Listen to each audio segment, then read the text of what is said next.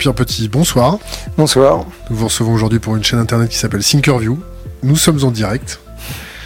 On vous reçoit dans le cadre de vos activités euh, passées, présent, futur peut-être. Qui êtes-vous? Est-ce que vous pouvez vous présenter succinctement? Bien, j'ai 81 ans, je suis retraité. Euh, initialement, j'ai fait des études d'ingénieur à l'École supérieure d'aéronautique de Paris. Je suis diplômé en 1961. Après, j'ai travaillé comme ingénieur d'essai de fusées à poudre.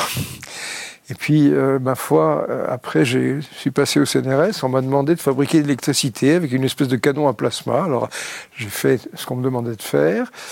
Malheureusement, euh, ces recherches-là étaient en, désaffection à l'époque. Donc, j'ai travaillé pendant 6-7 ans là-dessus. J'ai obtenu de très bons résultats. Mais au moment où le bateau coulait, quoi, on, a envie de dire, mais moi, ça marche. Non, ça n'a servi à rien. Bon, alors on, racontera ça peut-être plus en détail plus tard. Et à ce moment-là, je suis passé à l'astrophysique théorique. Euh, je me suis dit que si je voulais avoir une continuité dans mon travail de chercheur, c'était mieux d'être théoricien. Parce que je ne serais pas euh, sensible aux aléas, des fonctionnements, des crédits, des choses comme ça.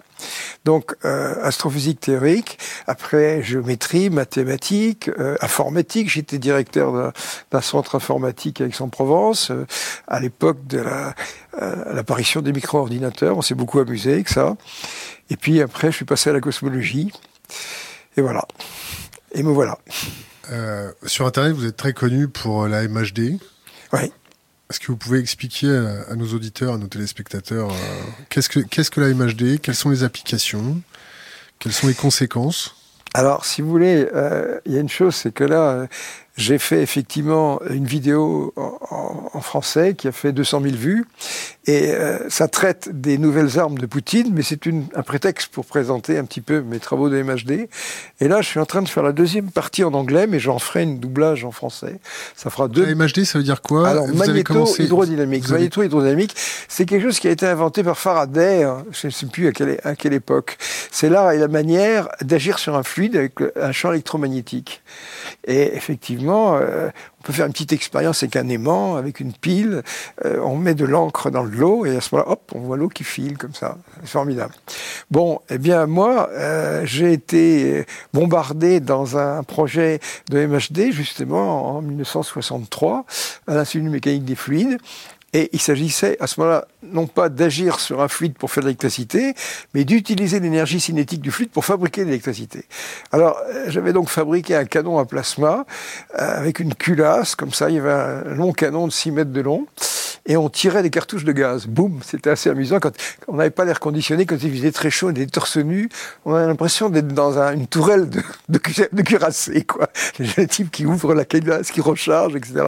Alors on tirait des cartouches de gaz et des, des, des, carottes de gaz, d'argon, à 10 000 degrés, euh, qui passaient à 2 km 7 dans un entrefer d'électroaimant. Alors ça, c'était assez marrant parce que c'était vraiment l'astuce française. On n'avait pas d'argent, donc on fabriquait un champ de deux Tesla avec des condensateurs. Quoi. Disons que ces recherches-là, ça m'a amené à être en pointe euh, en deux ans. Quoi. Et euh, je peux dire quand même, je suis assez content parce que une année, je suis allé à un congrès euh, en Allemagne et les, Russes ont dit actuellement, c'est les Français qui sont en pointe. Les Français, c'était moi. Donc le congrès suivant a eu lieu à Marseille, dans mon labo. C'est voilà. Bon. Les Russes vous ont remis une médaille ou pas du tout, non? Non, ils n'ont pas mis de médaille, mais, oh, il y a c'est des gens formidables. Moi, j'ai été très copain avec ces gens-là. Surtout, il y, a, une finesse. C'est des vrais physiciens, quoi. J'ai vraiment apprécié ça. Donc à ce moment-là, on avait ce canon avec ce gaz qui passe. il arrive à une vitesse V. Il y a un champ magnétique B. Alors on a un champ électromoteur et crac, ça fait du courant. Et ça fait 2 mégawatts avec euh, une tuyère qui est grosse comme une canette de bière. Alors effectivement, on se dit, putain, je fabrique 2 mégawatts, mais pendant 50 de seconde. C'est équivalent à une lampe de poche, comme ça. Mais enfin, ça fait rien. Alors après, euh, la question qu'on m'a posée, est-ce qu'on peut faire marcher ce truc-là avec deux températures au lieu d'une? Et ça, ça m'a amené à devenir théoricien dans un espace à sept dimensions. Parce qu'il y a comme ça qu'on s'en sort. Euh, la mécanique des fluides, on se dit, bon, bah, X, Y, Z, T, ça va. Non, non, là, c'est plus subtil. Il faut rajouter trois dimensions supplémentaires. C'est des maths. Et grâce à ça, j'ai pu calculer une expérience et ça a marché au premier essai. Ça, c'est quelque chose de formidable. Toutes mes expériences ont marché au premier essai. On me perçoit comme un théoricien. En fait, j'étais un expérimentateur au départ. Pas de problème. Hein. Donc, à ce moment-là, on charge mon, canon à plasma, on charge les condensateurs, tout est prêt. Et moi, je disais, on va avoir 7-8 000 ampères. Mon ami Iglesiakis n'y croyait pas, il avait mis l'enregistrement beaucoup plus bas. Paf, on a les spots qui partent à la verticale. Finalement, on a ça, et hop, on obtient ces, mégawatts électriques avec un gaz qui était à 6000 degrés, alors que les électrons étaient à 10 000. Et on n'avait jamais fait ça. Alors, qu'est-ce que c'est qu'un gaz bitempérature? Eh ben, C'est un tube fluorescent. Un tube fluorescent, vous mettez la main dessus, c'est pas brûlant. Donc vous avez un gaz qui est, qui est à quelques dizaines de degrés. Par contre, les électrons sont à plusieurs milliers de degrés. C'est ça qui fait qu'il y a de la lumière. Donc on appelle ça un système hors d'équilibre. Et là, c'est de l'ordre d'équilibre dense, avec un plasma. Alors j'ai réussi à faire ça, et je me rappelle qu'à l'époque, mes collègues, on a fait ça d'une matinée. Hein. Ils étaient sceptiques, j'ai dit non, on va rajouter 3% de gaz carbonique, les électrons vont entrer en collision avec les molécules, ça va les refroidir, il n'y aura plus rien. On fait l'essai, ça marche au poil. C'était 11h du matin, je dis, ok, on va déjeuner, c'est fini. On avait fait 5-6 essais, c'était dans la poche. Voilà, c'est assez satisfaisant de, de discuter avec la nature et qu'elle vous réponde gentiment, comme ça, voilà. Les applications au niveau de la propulsion, du déplacement Alors d'abord, c'était pour fabriquer de l'électricité. Hein. Et alors, ce système-là, euh, la MHD, justement, il y a eu un énorme effort qui a été fait dans les années 60. Ça avait commencé par les Anglais et puis les Russes. Parce que, pourquoi faire un, un générateur MHD Parce qu'il y a un rendement de 60% au lieu de 40 avec les, turbines à gaz. Alors vous vous rendez compte, vous avez de l'énergie euh, qui sort d'un réacteur nucléaire, qui sort de, euh, d'hydrocarbures, et avec ça, vous faites 20% d'électricité en plus. Vous vous rendez compte de l'argent qu'il y avait derrière. Alors tout le monde s'est mis là-dedans. Et pourquoi ça a foiré? Mais parce que les gaz sont des pauvres conducteurs d'électricité. Euh, quand on a, par exemple, il y avait des, systèmes où on faisait cracher de l'énergie avec une chambre de combustion, il y avait une tuyère supersonique. Alors on rajoutait du césium. Le césium, c'est ce qui sionise le plus. Mais tous les calculs montraient qu'il fallait au moins 3000 degrés. Et 3000 degrés, c'est pas technologique. On fait pas une installation industrielle avec des 3000 degrés, c'est la température du filament d'une lampe électrique. C'est pas commode. Bon. Alors c'est là qu'on a essayé d'imaginer qu'on puisse faire un gaz d'électrons à 3000 degrés et puis un gaz de, de neutre beaucoup plus bas.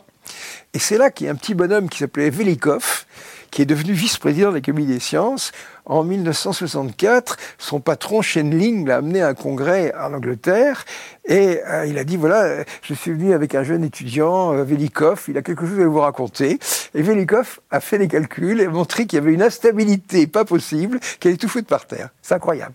Il est arrivé comme le porteur de mauvaises nouvelles. Et tous les générateurs sont devenus instables. Voilà. Et ça, ça a foutu en l'air toute la MHD. On a fini par abandonner à la fin des années 60. Et moi, je suis le seul à avoir fait une expérience où j'arrivais à matraquer cette instabilité. C'est pour ça que les Russes ont trouvé ça super. Donc, euh, je me rappelle ce que disait euh, tu apportes le remède, mais le malade est déjà mort. Vous voyez, c'est le moment où on dit, voilà, j'ai résolu le problème, mais tout le monde abandonne. Voilà. Donc, fabrication d'électricité. Puis accessoirement, eh bien, ce canon à plasma, on pouvait l'utiliser pour accélérer un plasma. Et alors ça, c'est extrêmement spectaculaire. Vous avez un truc qui rentre à 2,7 km seconde, et 10 cm plus loin, il est à 8 km seconde. On a un gain de 5, de 5 km seconde. Pourquoi? Parce que agir sur les gaz, c'est un coup de pied pas possible. Je donne un exemple. Prenez les moteurs du Concorde. Hein. Vous les videz, vous mettez un champ d'un Tesla, sur le côté, c'est pas énorme. Vous mettez un courant d'un ampère par centimètre carré, ça fait 10 000 ampères par mètre carré. vous avez une force d'une tonne par mètre cube. Donc autrement dit, vous allez accélérer l'air à 800 G. Donc tout d'un coup, c'est l'idée que avec cet MHD, on a une mécanique des fluides, on dit au gaz, tu vas à droite, tu vas à gauche, tu ne discutes pas. Ça, c'est ça, c'est le truc fondamental. Voilà. après, bon, tout à faut-il encore résister à ces accélérations, non? Quoi? Faut-il encore résister à ces Mais le gaz, on lui donne pas son avis. Quoi. oui. celui qui est à l'intérieur du Concorde. allez dire à un mécanicien des fluides, voyez, j'ai un truc comme ça, je vais faire tac tac. Tu me dis c'est pas possible, ça va décoller. Non, non. Le gaz, on lui dit fais ceci, fais cela. On vous connaît aussi euh, pour euh, la question OVNI. Bah, accessoirement, alors, si vous voulez, qu'est-ce qui s'est passé? Vous voyez, j'avais donc ce générateur MHD, et puis par rapport à des tas d'autres gens qui avaient des problèmes de conductivité électrique, comme j'avais, c'est de l'argon, c'est pas conducteur d'électricité, mais à 10 000 degrés, si, c'est très conducteur. Donc il y avait une très forte interaction. Et quand ce plasma arrivait dans la tuyère, ben, si on produisait l'électricité, ça veut dire qu'on transformait son énergie cinétique en électricité. Donc on le ralentissait. Mais on le ralentissait tellement que ça faisait une onde de choc.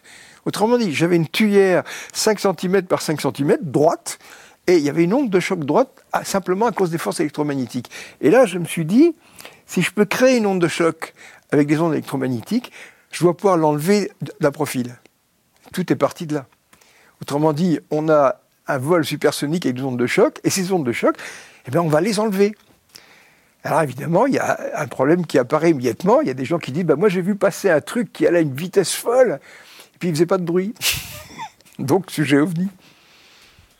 Vous avez aussi euh, fait tout un, protocole pour recueillir des preuves, euh, pour euh, récolter des herbes par terre. Oui, enfin là, je veux dire.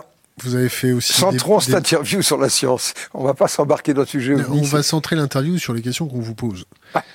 Donc, le, vous avez aussi propagé des, bonnettes pour téléphone portable. Qu'est-ce que ah. vous en pensez? Ben Voilà, un petit machin. disons que ce sujet OVNI, il, a été très mal étudié. Quoi. Alors, c'est vrai, les gens ne savent pas quoi faire. Ils prennent des photos, ils prennent des films, et maintenant, il peut y avoir des faux en pagaille. N'importe qui peut fabriquer un faux truc. Alors là, ben, il y a un petit machin comme ça, qu'on met sur son téléphone portable, et puis lorsqu'on on tire sur le tiroir, comme ça, voilà, tac, eh ben, on met un réseau devant, et ça transforme l'image en spectre. On peut prendre le spectre de l'objet. Et ça, c'est extrêmement intéressant, parce que par exemple, vous avez des gens qui disent Oh, c'est des lanternes thaïlandaises. Mais si c'est des lanternes thaïlandaises, ça veut dire qu'il y a un hydrocarbure qui brûle. Donc si je prends une photo de ce truc-là, que je trouve le spectre d'hydrocarbure, c'est peut-être une lanterne thaïlandaise. Si c'est un phénomène naturel, il y a forcément de la vapeur d'eau. Donc je vais trouver le spectre de la vapeur d'eau. Hein. Maintenant, si c'est un truc comme du lithium ou je ne sais trop quoi, là, c'est plus une lanterne thaïlandaise, c'est plus euh, un phénomène naturel. Voilà. Ah, évidemment, il y aura peut-être des faux. Alors le truc, c'est d'arriver à, répandre ça euh, à grande échelle. On va y arriver. On va y arriver. Combien ça coûte? Ah, euh, pour le moment, j'ai un garçon qui travaille dans une usine. Il s'appelle, on, trouvera son nom sur mon site, Joël de la Sauce. 8 euros port compris, pour avoir ce petit machin, 8 euros.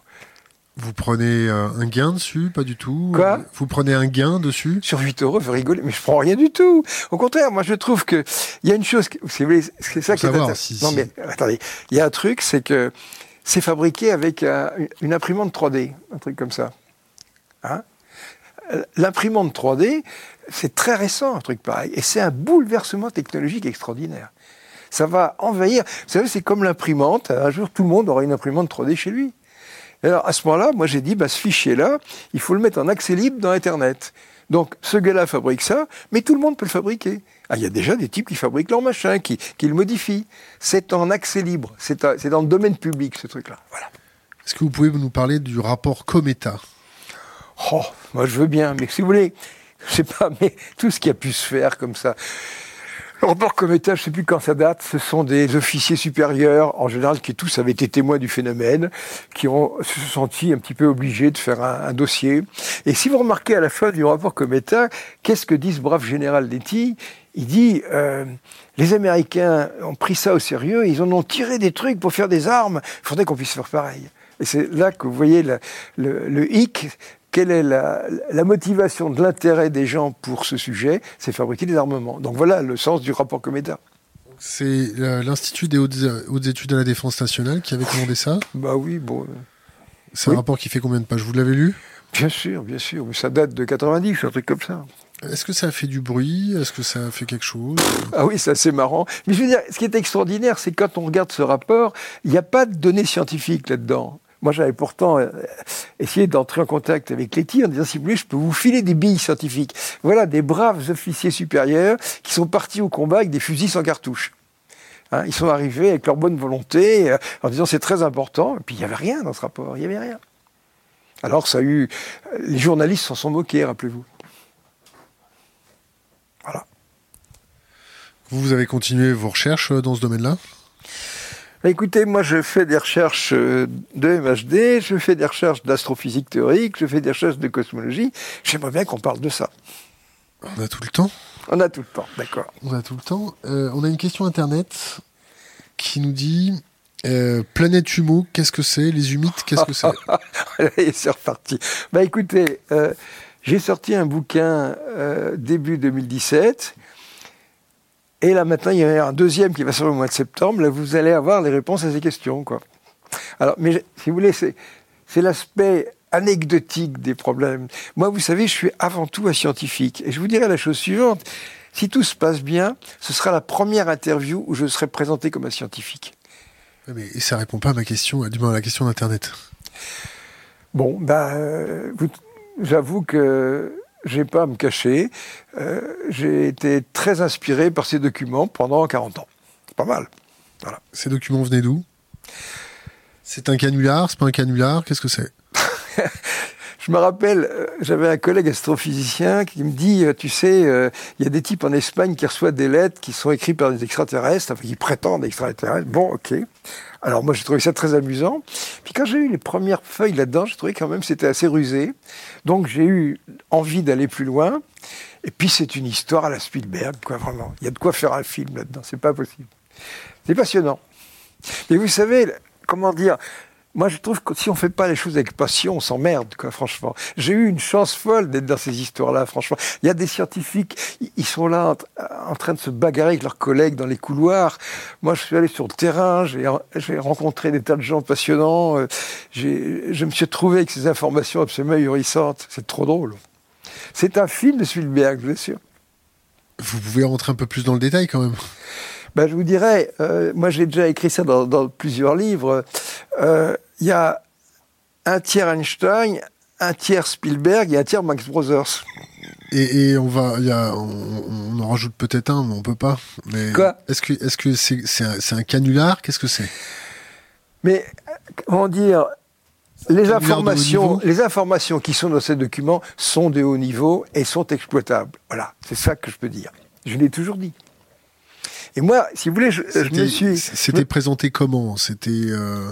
Oh, écoutez, euh, vous lisez par exemple. Euh, euh, vous savez, mes braves petits terriens, vous devriez réfléchir au fait que l'univers, il, a, il a un frère jumeau, un univers jumeau, dans lequel le temps va à l'envers, il est énantiomorphe, les charges électriques sont opposées, les galaxies sont pas foutues pareilles, elles sont pas dans le même nombre. Il y a des informations comme celle-là. Ah, alors on regarde ce truc-là. Et moi, je me rappelle, ma conviction s'est formée en 1977. Parce que, à l'époque, je faisais de la cosmologie avec ce qu'on appelle l'équation de Vlasov. Alors, à ce moment-là, j'ai pris deux équations de Vlasov couplées, j'ai inversé le temps, j'ai inversé l'espace, j'ai inversé les charges électriques, crac Tout s'est arrangé. Oh là là, je me suis dit, nom de Dieu, le type qui a écrit ces phrases, il savait que ça fonctionnait. Mais c'est une conviction de théoricien qui n'était pas communicable. Voilà. Donc, pourquoi pas communicable? Bah sinon, un mathématicien ou un théoricien. Et alors après, bon, bah, tout ce qui en découle. Qu'est-ce que vous voulez? Regardez, par exemple, on va en parler de cette histoire du modèle Janus.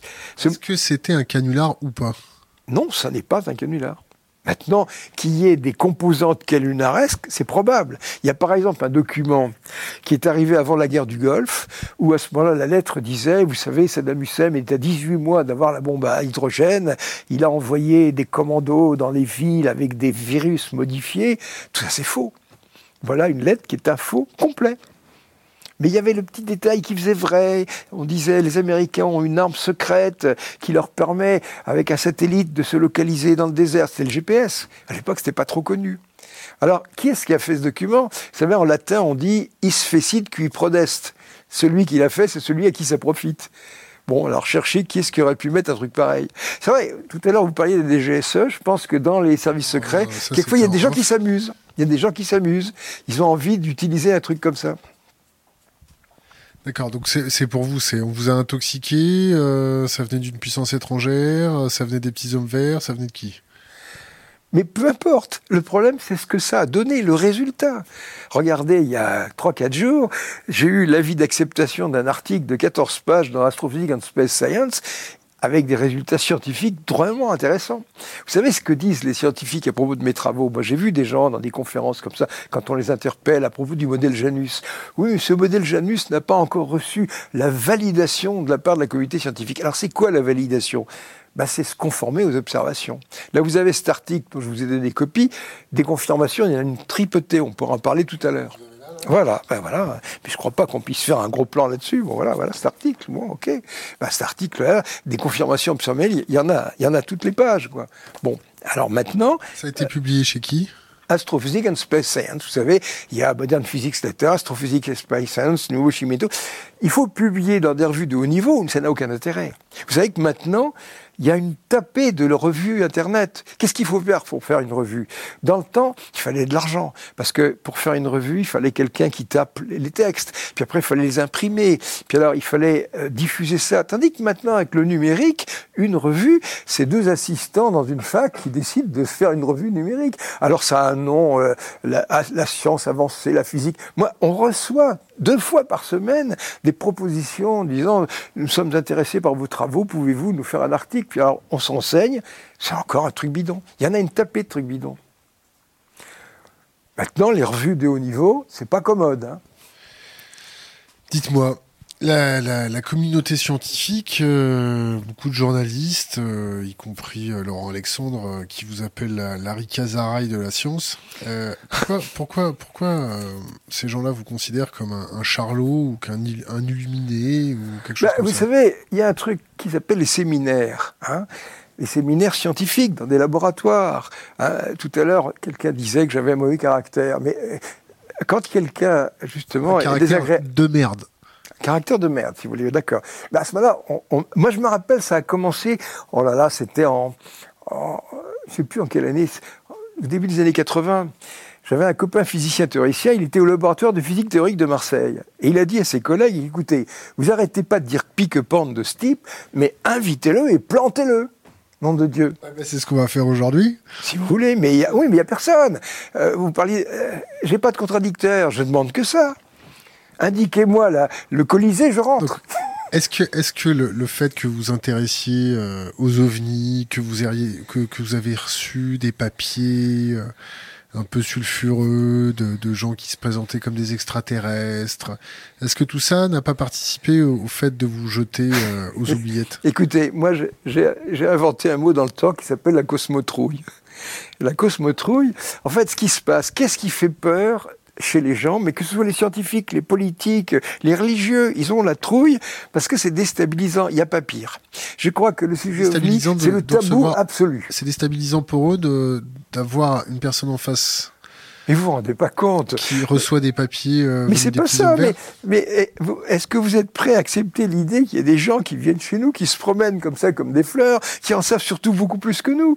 Regardez actuellement les exoplanètes. Ah mon Dieu, on a 2500 exoplanètes. Oh, la vie existe sûrement. Je me rappelle un jour, il y avait un scientifique qu'on questionnait qui disait Oui, bien sûr, la vie existe, mais alors au niveau bactérien.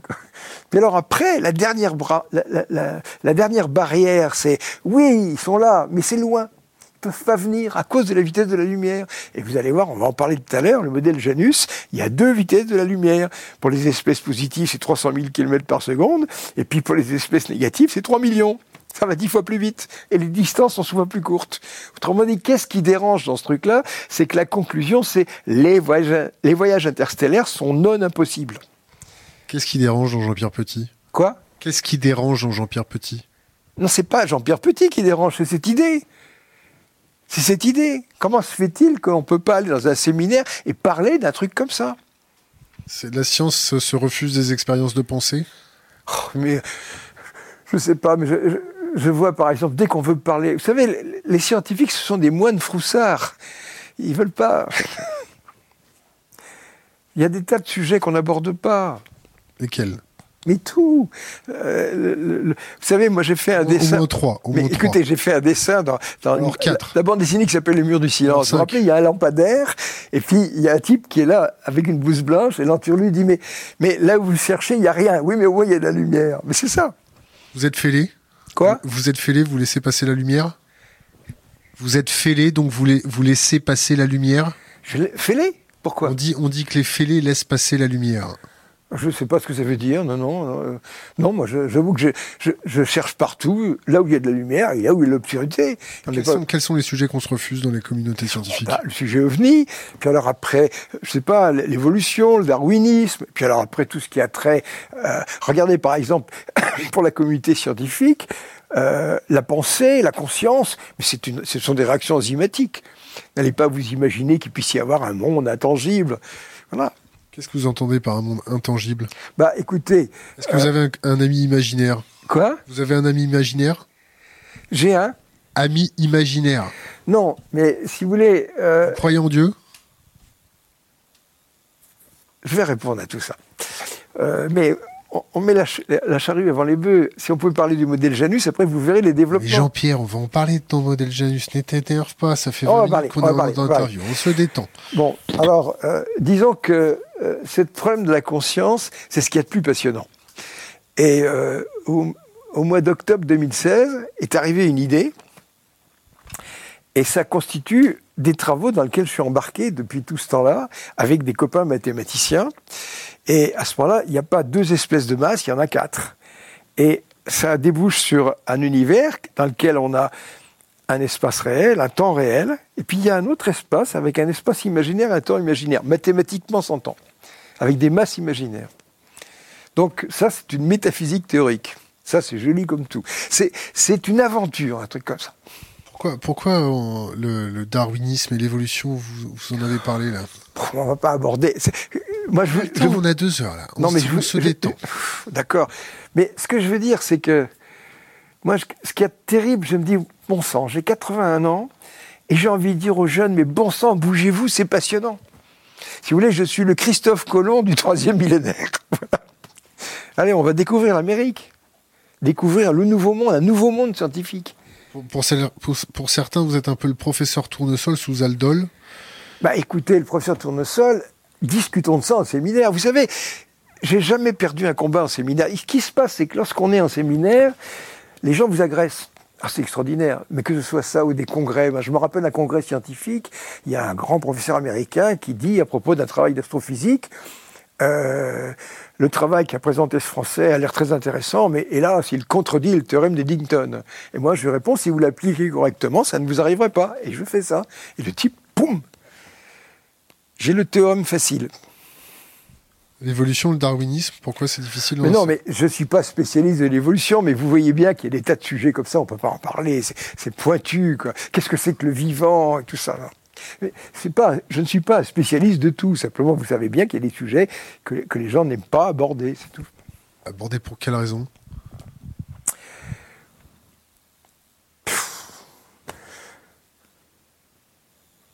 Qu'est-ce que c'est que la science hein? Euh, La démarche scientifique, euh, on crée des modèles, on est à l'intérieur d'un paradigme, on interprète des phénomènes, on en prévoit, c'est ça, il y a un dialogue comme ça.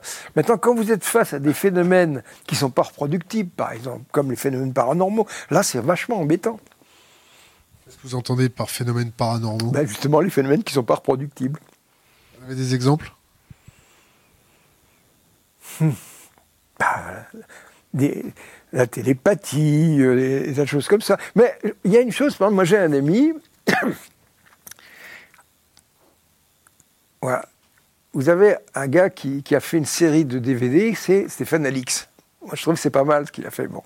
Alors, un jour, Stéphane Alix, il est là. Puis qui c'est. Il a. Ah bon, vous trouverez. Et il est là, c'est un médium qui lui met les mains, et Alix est là en disant Ah, oh, il m'attire, il m'attire. Bon moi, j'ai un ami guérisseur, un type très sympa. Il m'a dit un ami guérisseur. Mais oui, mais oui, mais oui, mais oui. Alors mon ami Gilbert, euh, Gilbert Attard, et euh, Gilbert Attard a dit moi je sais faire ça. Ah bon, tu sais faire ça? Comment ça se fait? Alors il se met derrière moi, il met ses mains, oh, on est attiré. Alors je me dis bon, ma femme pareil, un ami pareil, ça marche. Alors là, je me suis dit il faut absolument que vous nous donniez votre numéro de dealer. Non, quand on est face à un phénomène comme ça, il faut le prouver. Moi, je dirais même, on va faire ça avec les zététiciens. Vous savez, les zététiciens qui, pensent que tout ça, c'est de la foutaise. Ben, vous avez une façon de savoir si ça marche ou pas. Ça s'appelle le choix forcé. Hein. Alors, le choix forcé, dans une expérience comme ça, on va prendre un sujet, n'importe lequel, et puis mon ami Gilbert se mettra derrière, et au lieu de faire un essai, il va en faire deux. Et dans ces trucs-là, alternativement, le signal sera absent ou présent. C'est vu qu'on ne demande pas est-ce que vous sentez, on demande dans quel essai ça se trouvait. Alors vous avez un magnétophone qui dit premier essai, Deuxième essai. Puis alors on enregistre la réponse du gars. Et moi, j'ai fait des expériences comme ça en psychologie expérimentale il y a, il y a 40 ou 50 ans.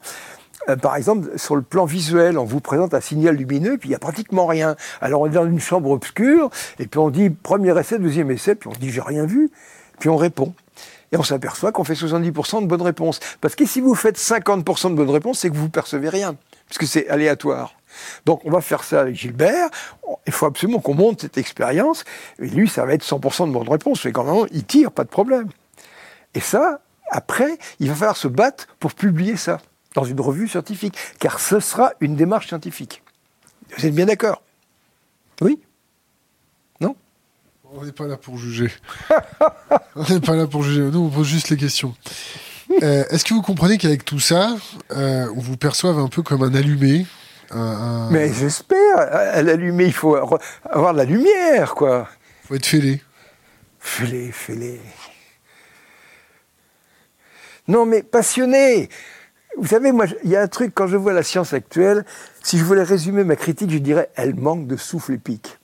Mais la science, ça doit avoir du souffle épique, non d'une pipe. Quand vous montez une expérience que ça marche, c'est formidable, tout ça. Hein et là, vous voyez les gens, ils sont là avec leur matière sombre, leur énergie noire, ils se tricotent des super chaussettes avec les super cordes. C'est emmerdant à mourir, non? La complexité est emmerdante? La complexité, qu'est-ce que ça s'appelle la complexité? Non, c'est du langage. Est-ce que vous avez euh, un point de vue sur l'éducation? Sur l'éducation? Un point de vue sur l'éducation? Bah, il y, a une phrase que j'aime bien, c'est la connaissance est important parce que quand on la donne, on ne peut plus la reprendre. je pense qu'il faut que la connaissance aille faire les gens. Il faut leur dire la vérité. Alors c'est pour ça que j'ai fait 30 bandes dessinées. Euh, ça se diffusait très mal parce que l'éditeur les, faisait trop cher et tout ça. Un moment, je les ai mis en, accès libre. Elles sont sur mon site Savoir sans frontières, www.savoir frontières.com. Là-dedans, vous avez 30 BD. Alors, je me rappelle comment ça s'est passé. Une année, j'avais commencé mon site internet, et puis, euh, ma foi, ça me prenait beaucoup de temps, puis j'avais le problème d'argent. Alors, à un moment, j'ai fait un petit ton. Vous savez, il y avait le téléthon. Donc j'ai demandé aux gens, vous pourriez pas m'envoyer un peu de sous parce que je m'en sors pas. Ils m'ont envoyé de l'argent. Et à ce moment, je me suis dit, bon... Vous avez pris combien? Oh, à l'époque, je dirais que... Oh, quand même, hein, j'avais demandé, je sais pas, 5-6 000 euros, un truc comme ça, ils m'en ont eu le double. Alors ils m'ont dit, formidable, tu vas changer ta voiture. Non, non, j'ai demandé ça. Ce qui reste, on va créer une association, on a créé Savoir sans frontières, et ça a été mis dans la caisse. Et avec ça, on s'est mis à payer les traducteurs. Ben là, vous savez combien il y a de bandes dessinées téléchargeables? 510. Extraordinaire. Et dans 40 langues. Et ça, ça c'est une aventure formidable. Vous avez les traducteurs qui disent je suis fier de participer à ça.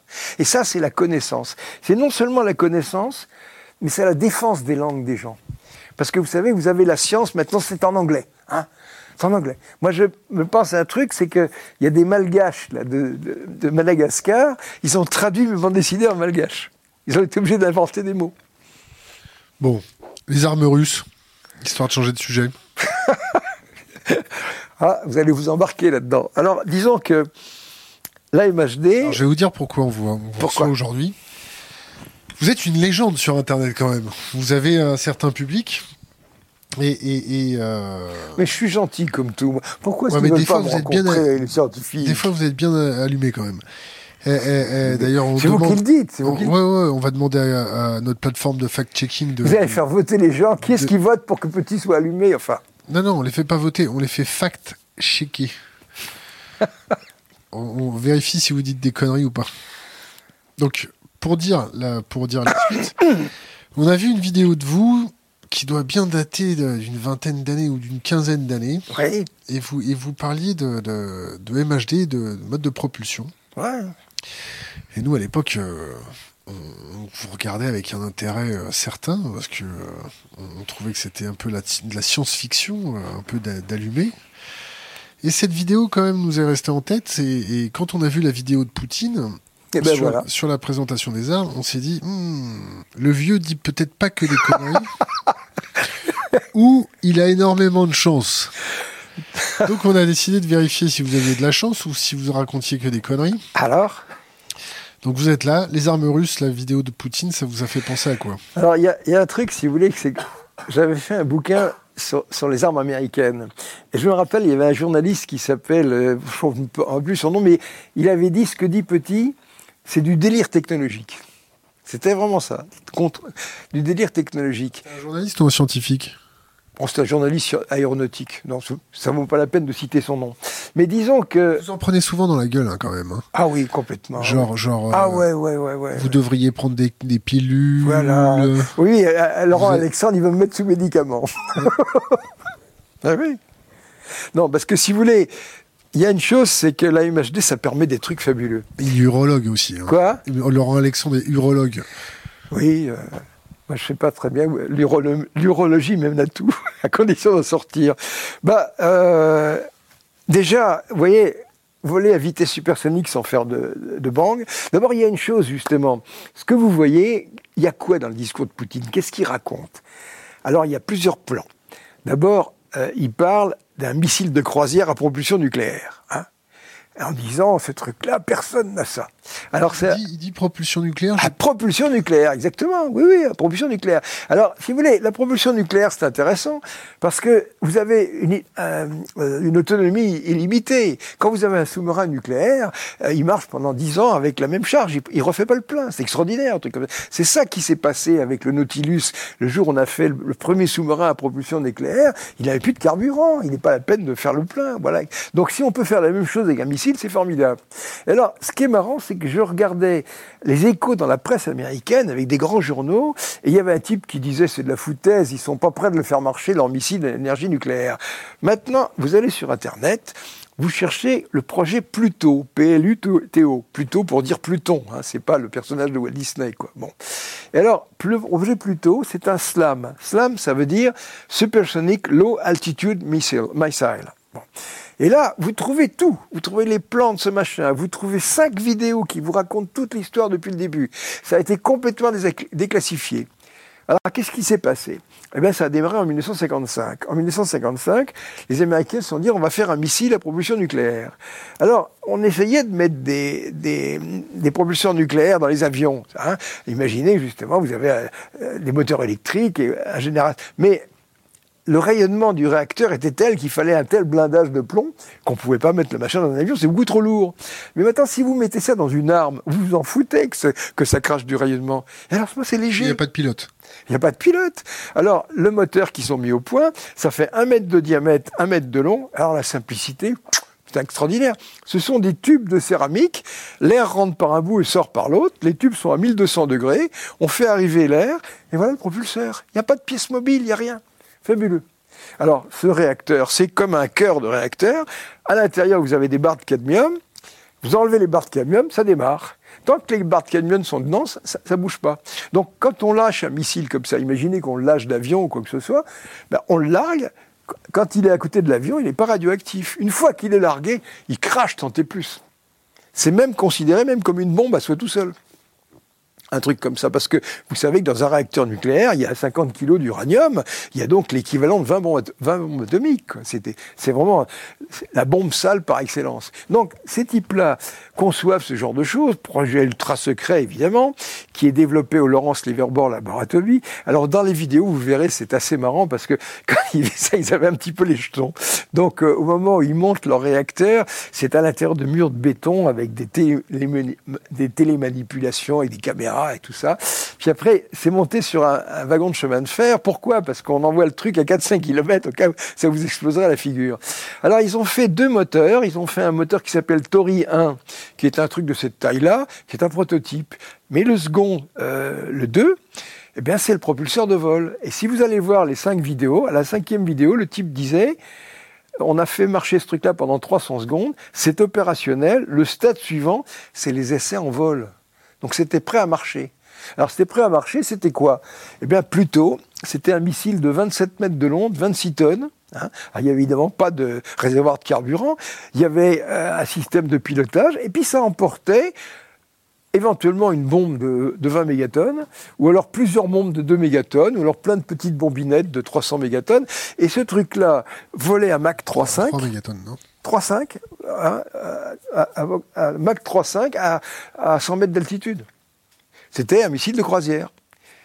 Et ce truc-là allait faire un petit tour comme ça, lâchant des bombes partout. C'était vraiment, c'était ça, l'arme américaine. Et à ce moment-là, il, il était passé quelque chose en 57, ça a été Sputnik.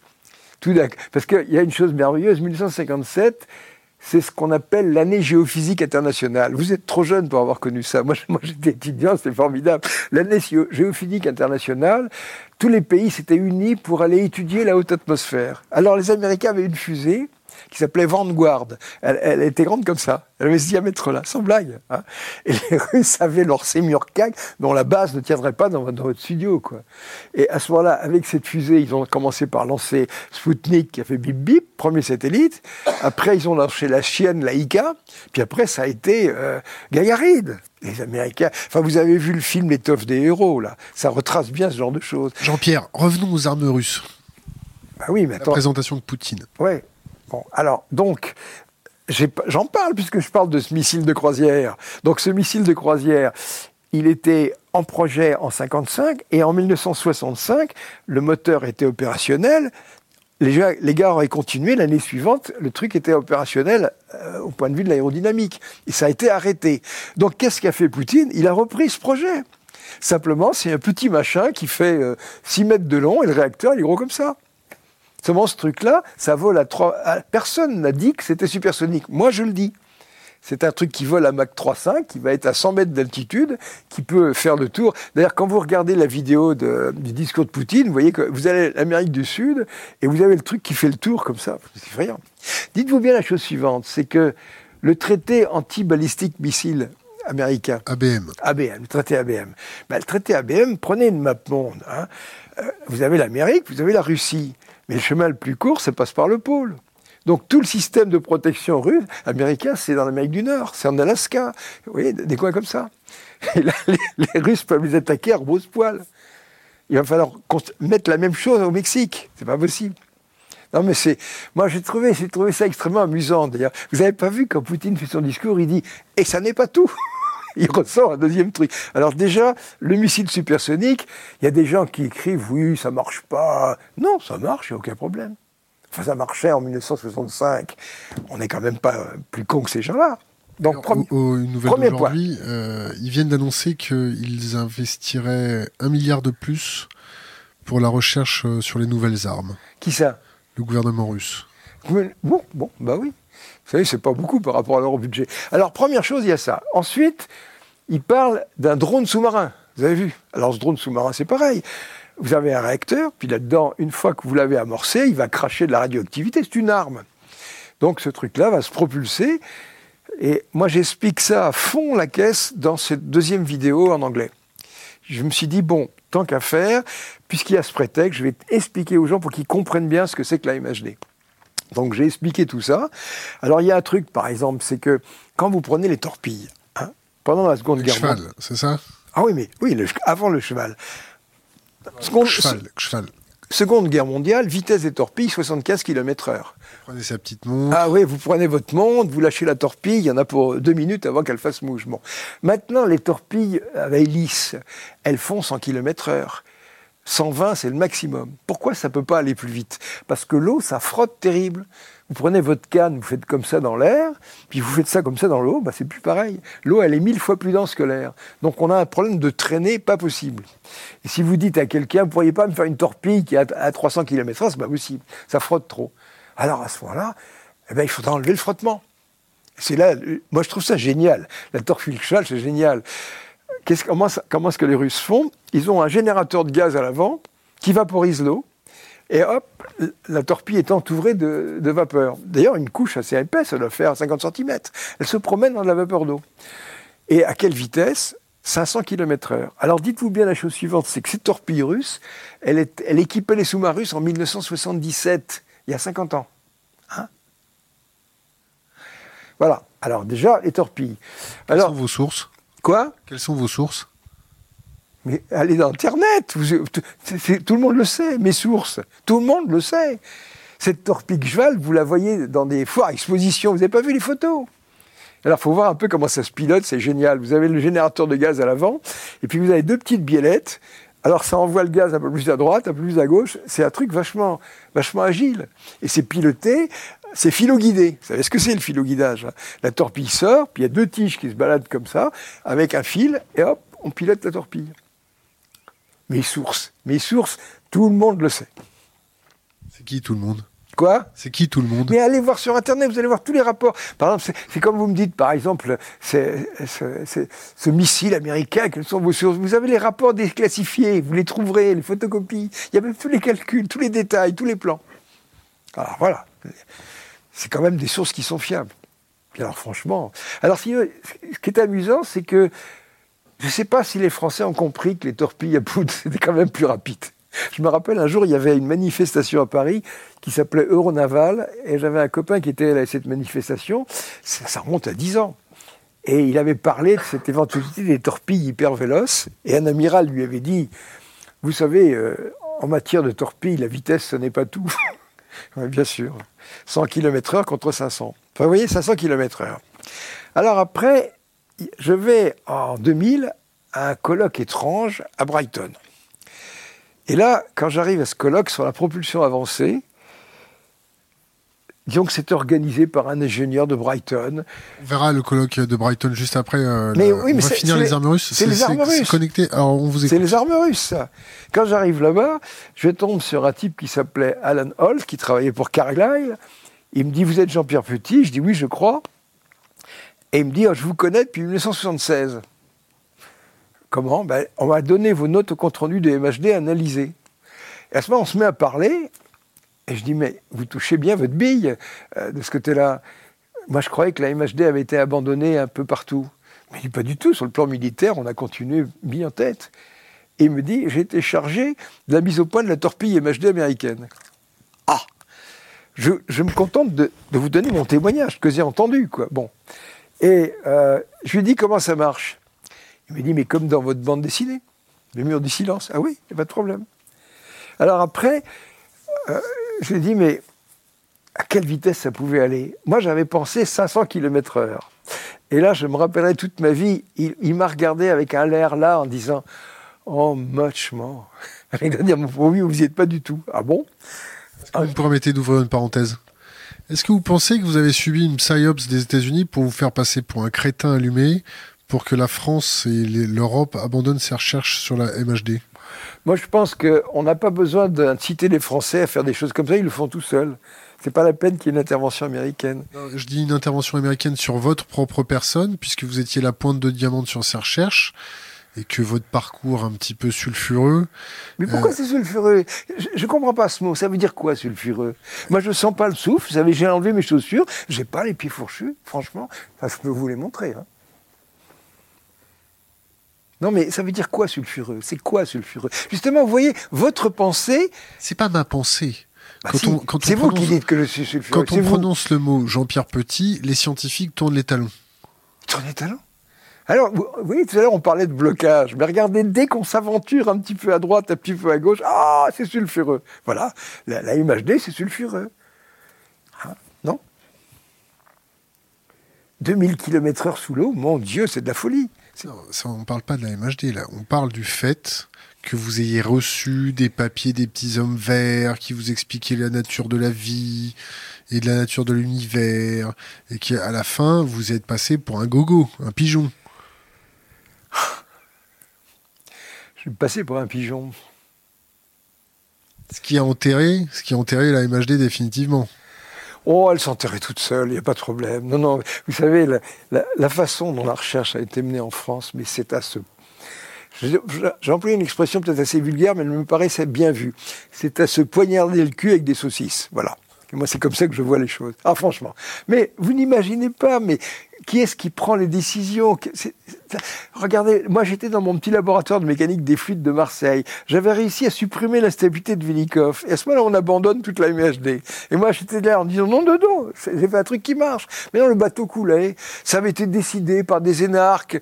Vous savez, la, France est dirigée par, par les polytechniciens. C'est effrayant. Il y a des gens qui n'y connaissent rien, qui prennent des décisions. C'est pareil. Alors là, on pourra parler du nucléaire. Là, on est en plein dedans.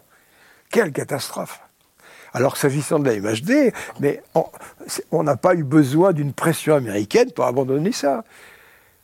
La connerie en France c'est une valeur sûre et on n'a pas besoin de la stimuler. Elle, s'auto-stimule toute seule. Pas de problème. Vous savez, d'ailleurs, il y a une chose, c'est que si c'est nouveau, les gens diront euh, ça n'a pas été fait ailleurs. C'est inquiétant. Mais vous savez, au CNRS, je me rappelle, il y avait un type qui était déjà directeur d'un observatoire. Il est venu me trouver, ah oui, il m'a dit ton onde de choc, faut bien que tu la retrouves quelque part. Alors je lui ai dit mais est-ce que tu pourrais me trouver un argument scientifique là-dedans? Oui, je t'enverrai ça. Puis vraiment, ah oui, je me rappelle, je sortais de mon accident de travail à l'époque, j'avais des béquilles, hein, j'étais pas bien. Et il me dit, tu sais, je vais te dire un petit peu ce que la commission souhaite. Je vais peut-être te choquer, mais écoutez bien ce que je vais vous dire, parce que c'est ça la recherche française. On veut que tu épluches des patates. Tu te prends une petite galaxie, un petit cliché, tu fais un petit calcul pas terrible, et tout rentrera dans l'ordre. Sois médiocre et ça ira bien. Vous rendez compte? C'est comme ça. Revenons aux armes russes. Revenons aux armes russes. Alors déjà, on a parlé du missile de croisière supersonique à propulsion nucléaire. Bon, ça, je pense que tout le monde sera d'accord. Ça tient debout. Alors ensuite, le, missile sous-marin des Russes. Alors vous avez vu ce que dit Poutine. C'est rapide, ça, c'est de petite taille, ça va vachement vite, la portée est illimitée. Alors il y a un truc, c'est que quand vous avez un, drone sous-marin comme ça, vous n'allez pas lui mettre une bombe de 300 kilotonnes, vous allez dire, allons-y carrément, on va mettre 300 mégatonnes. Vous avez vu la, tsar bomba russe, vous vous rappelez, c'était un énorme truc. C'était 100 mégatonnes, c'est un machin qui devait peser 20 tonnes. Il fallait un bombardier bire pour le porter. Mais quand vous êtes dans un sous-marin, vous avez Archimède qui vous porte. Alors, euh, allons-y, mettons une bombe de 100, 200, 300 mégatonnes. Vous allez faire exploser ça devant San Francisco, vous faites un tsunami de 300 mètres de haut. Vous imaginez? Alors il y a des gens qui disent, vous vous rendez compte, c'est russe, c'est monstrueux. Mais il faut que le nucléaire soit monstrueux. C'est la seule façon qu'on s'en serve pas. Ce qui est effarant, c'est de voir qu'il y a des bombes stratégiques. Je me rappelle, j'avais un copain dont le frère était spécialiste en bombes de théâtre. Alors, on ne fait pas exploser des bombes dans les théâtres, c'est le théâtre d'opération. Donc à ce moment-là, à, l'Institut de de la Défense nationale, qu'est-ce que vous suggérez? Ben, Une petite bombe de temps, une petite bombe, des bombes de théâtre. Mais le nucléaire, même ils ne se rendent pas compte, même les petites bombes de, 300 mégatonnes, mais c'est déjà 20 fois Hiroshima. 300 kilotonnes. 300 kilotonnes, oui. C'est 20 fois Hiroshima. Mais ça fait rien, c'est des bombes stratégiques. Je crois que les, stratèges comme ça qui envisagent que le nucléaire puisse être appliqué dans, dans, les guerres, c'est pas possible. Ils, ne savent même pas de quoi ils parlent. Sans blague. Voilà. Il y avait que ça dans la vidéo de Poutine? Non. Alors, donc, euh, le drone sous-marin, après, il est parti sur autre chose. Bon, c'est sûr qu'au début, j'en ai pas parlé, mais il a commencé par développer Sarmat, Sarmat, c'est un missile de 200 tonnes, mais une fusée.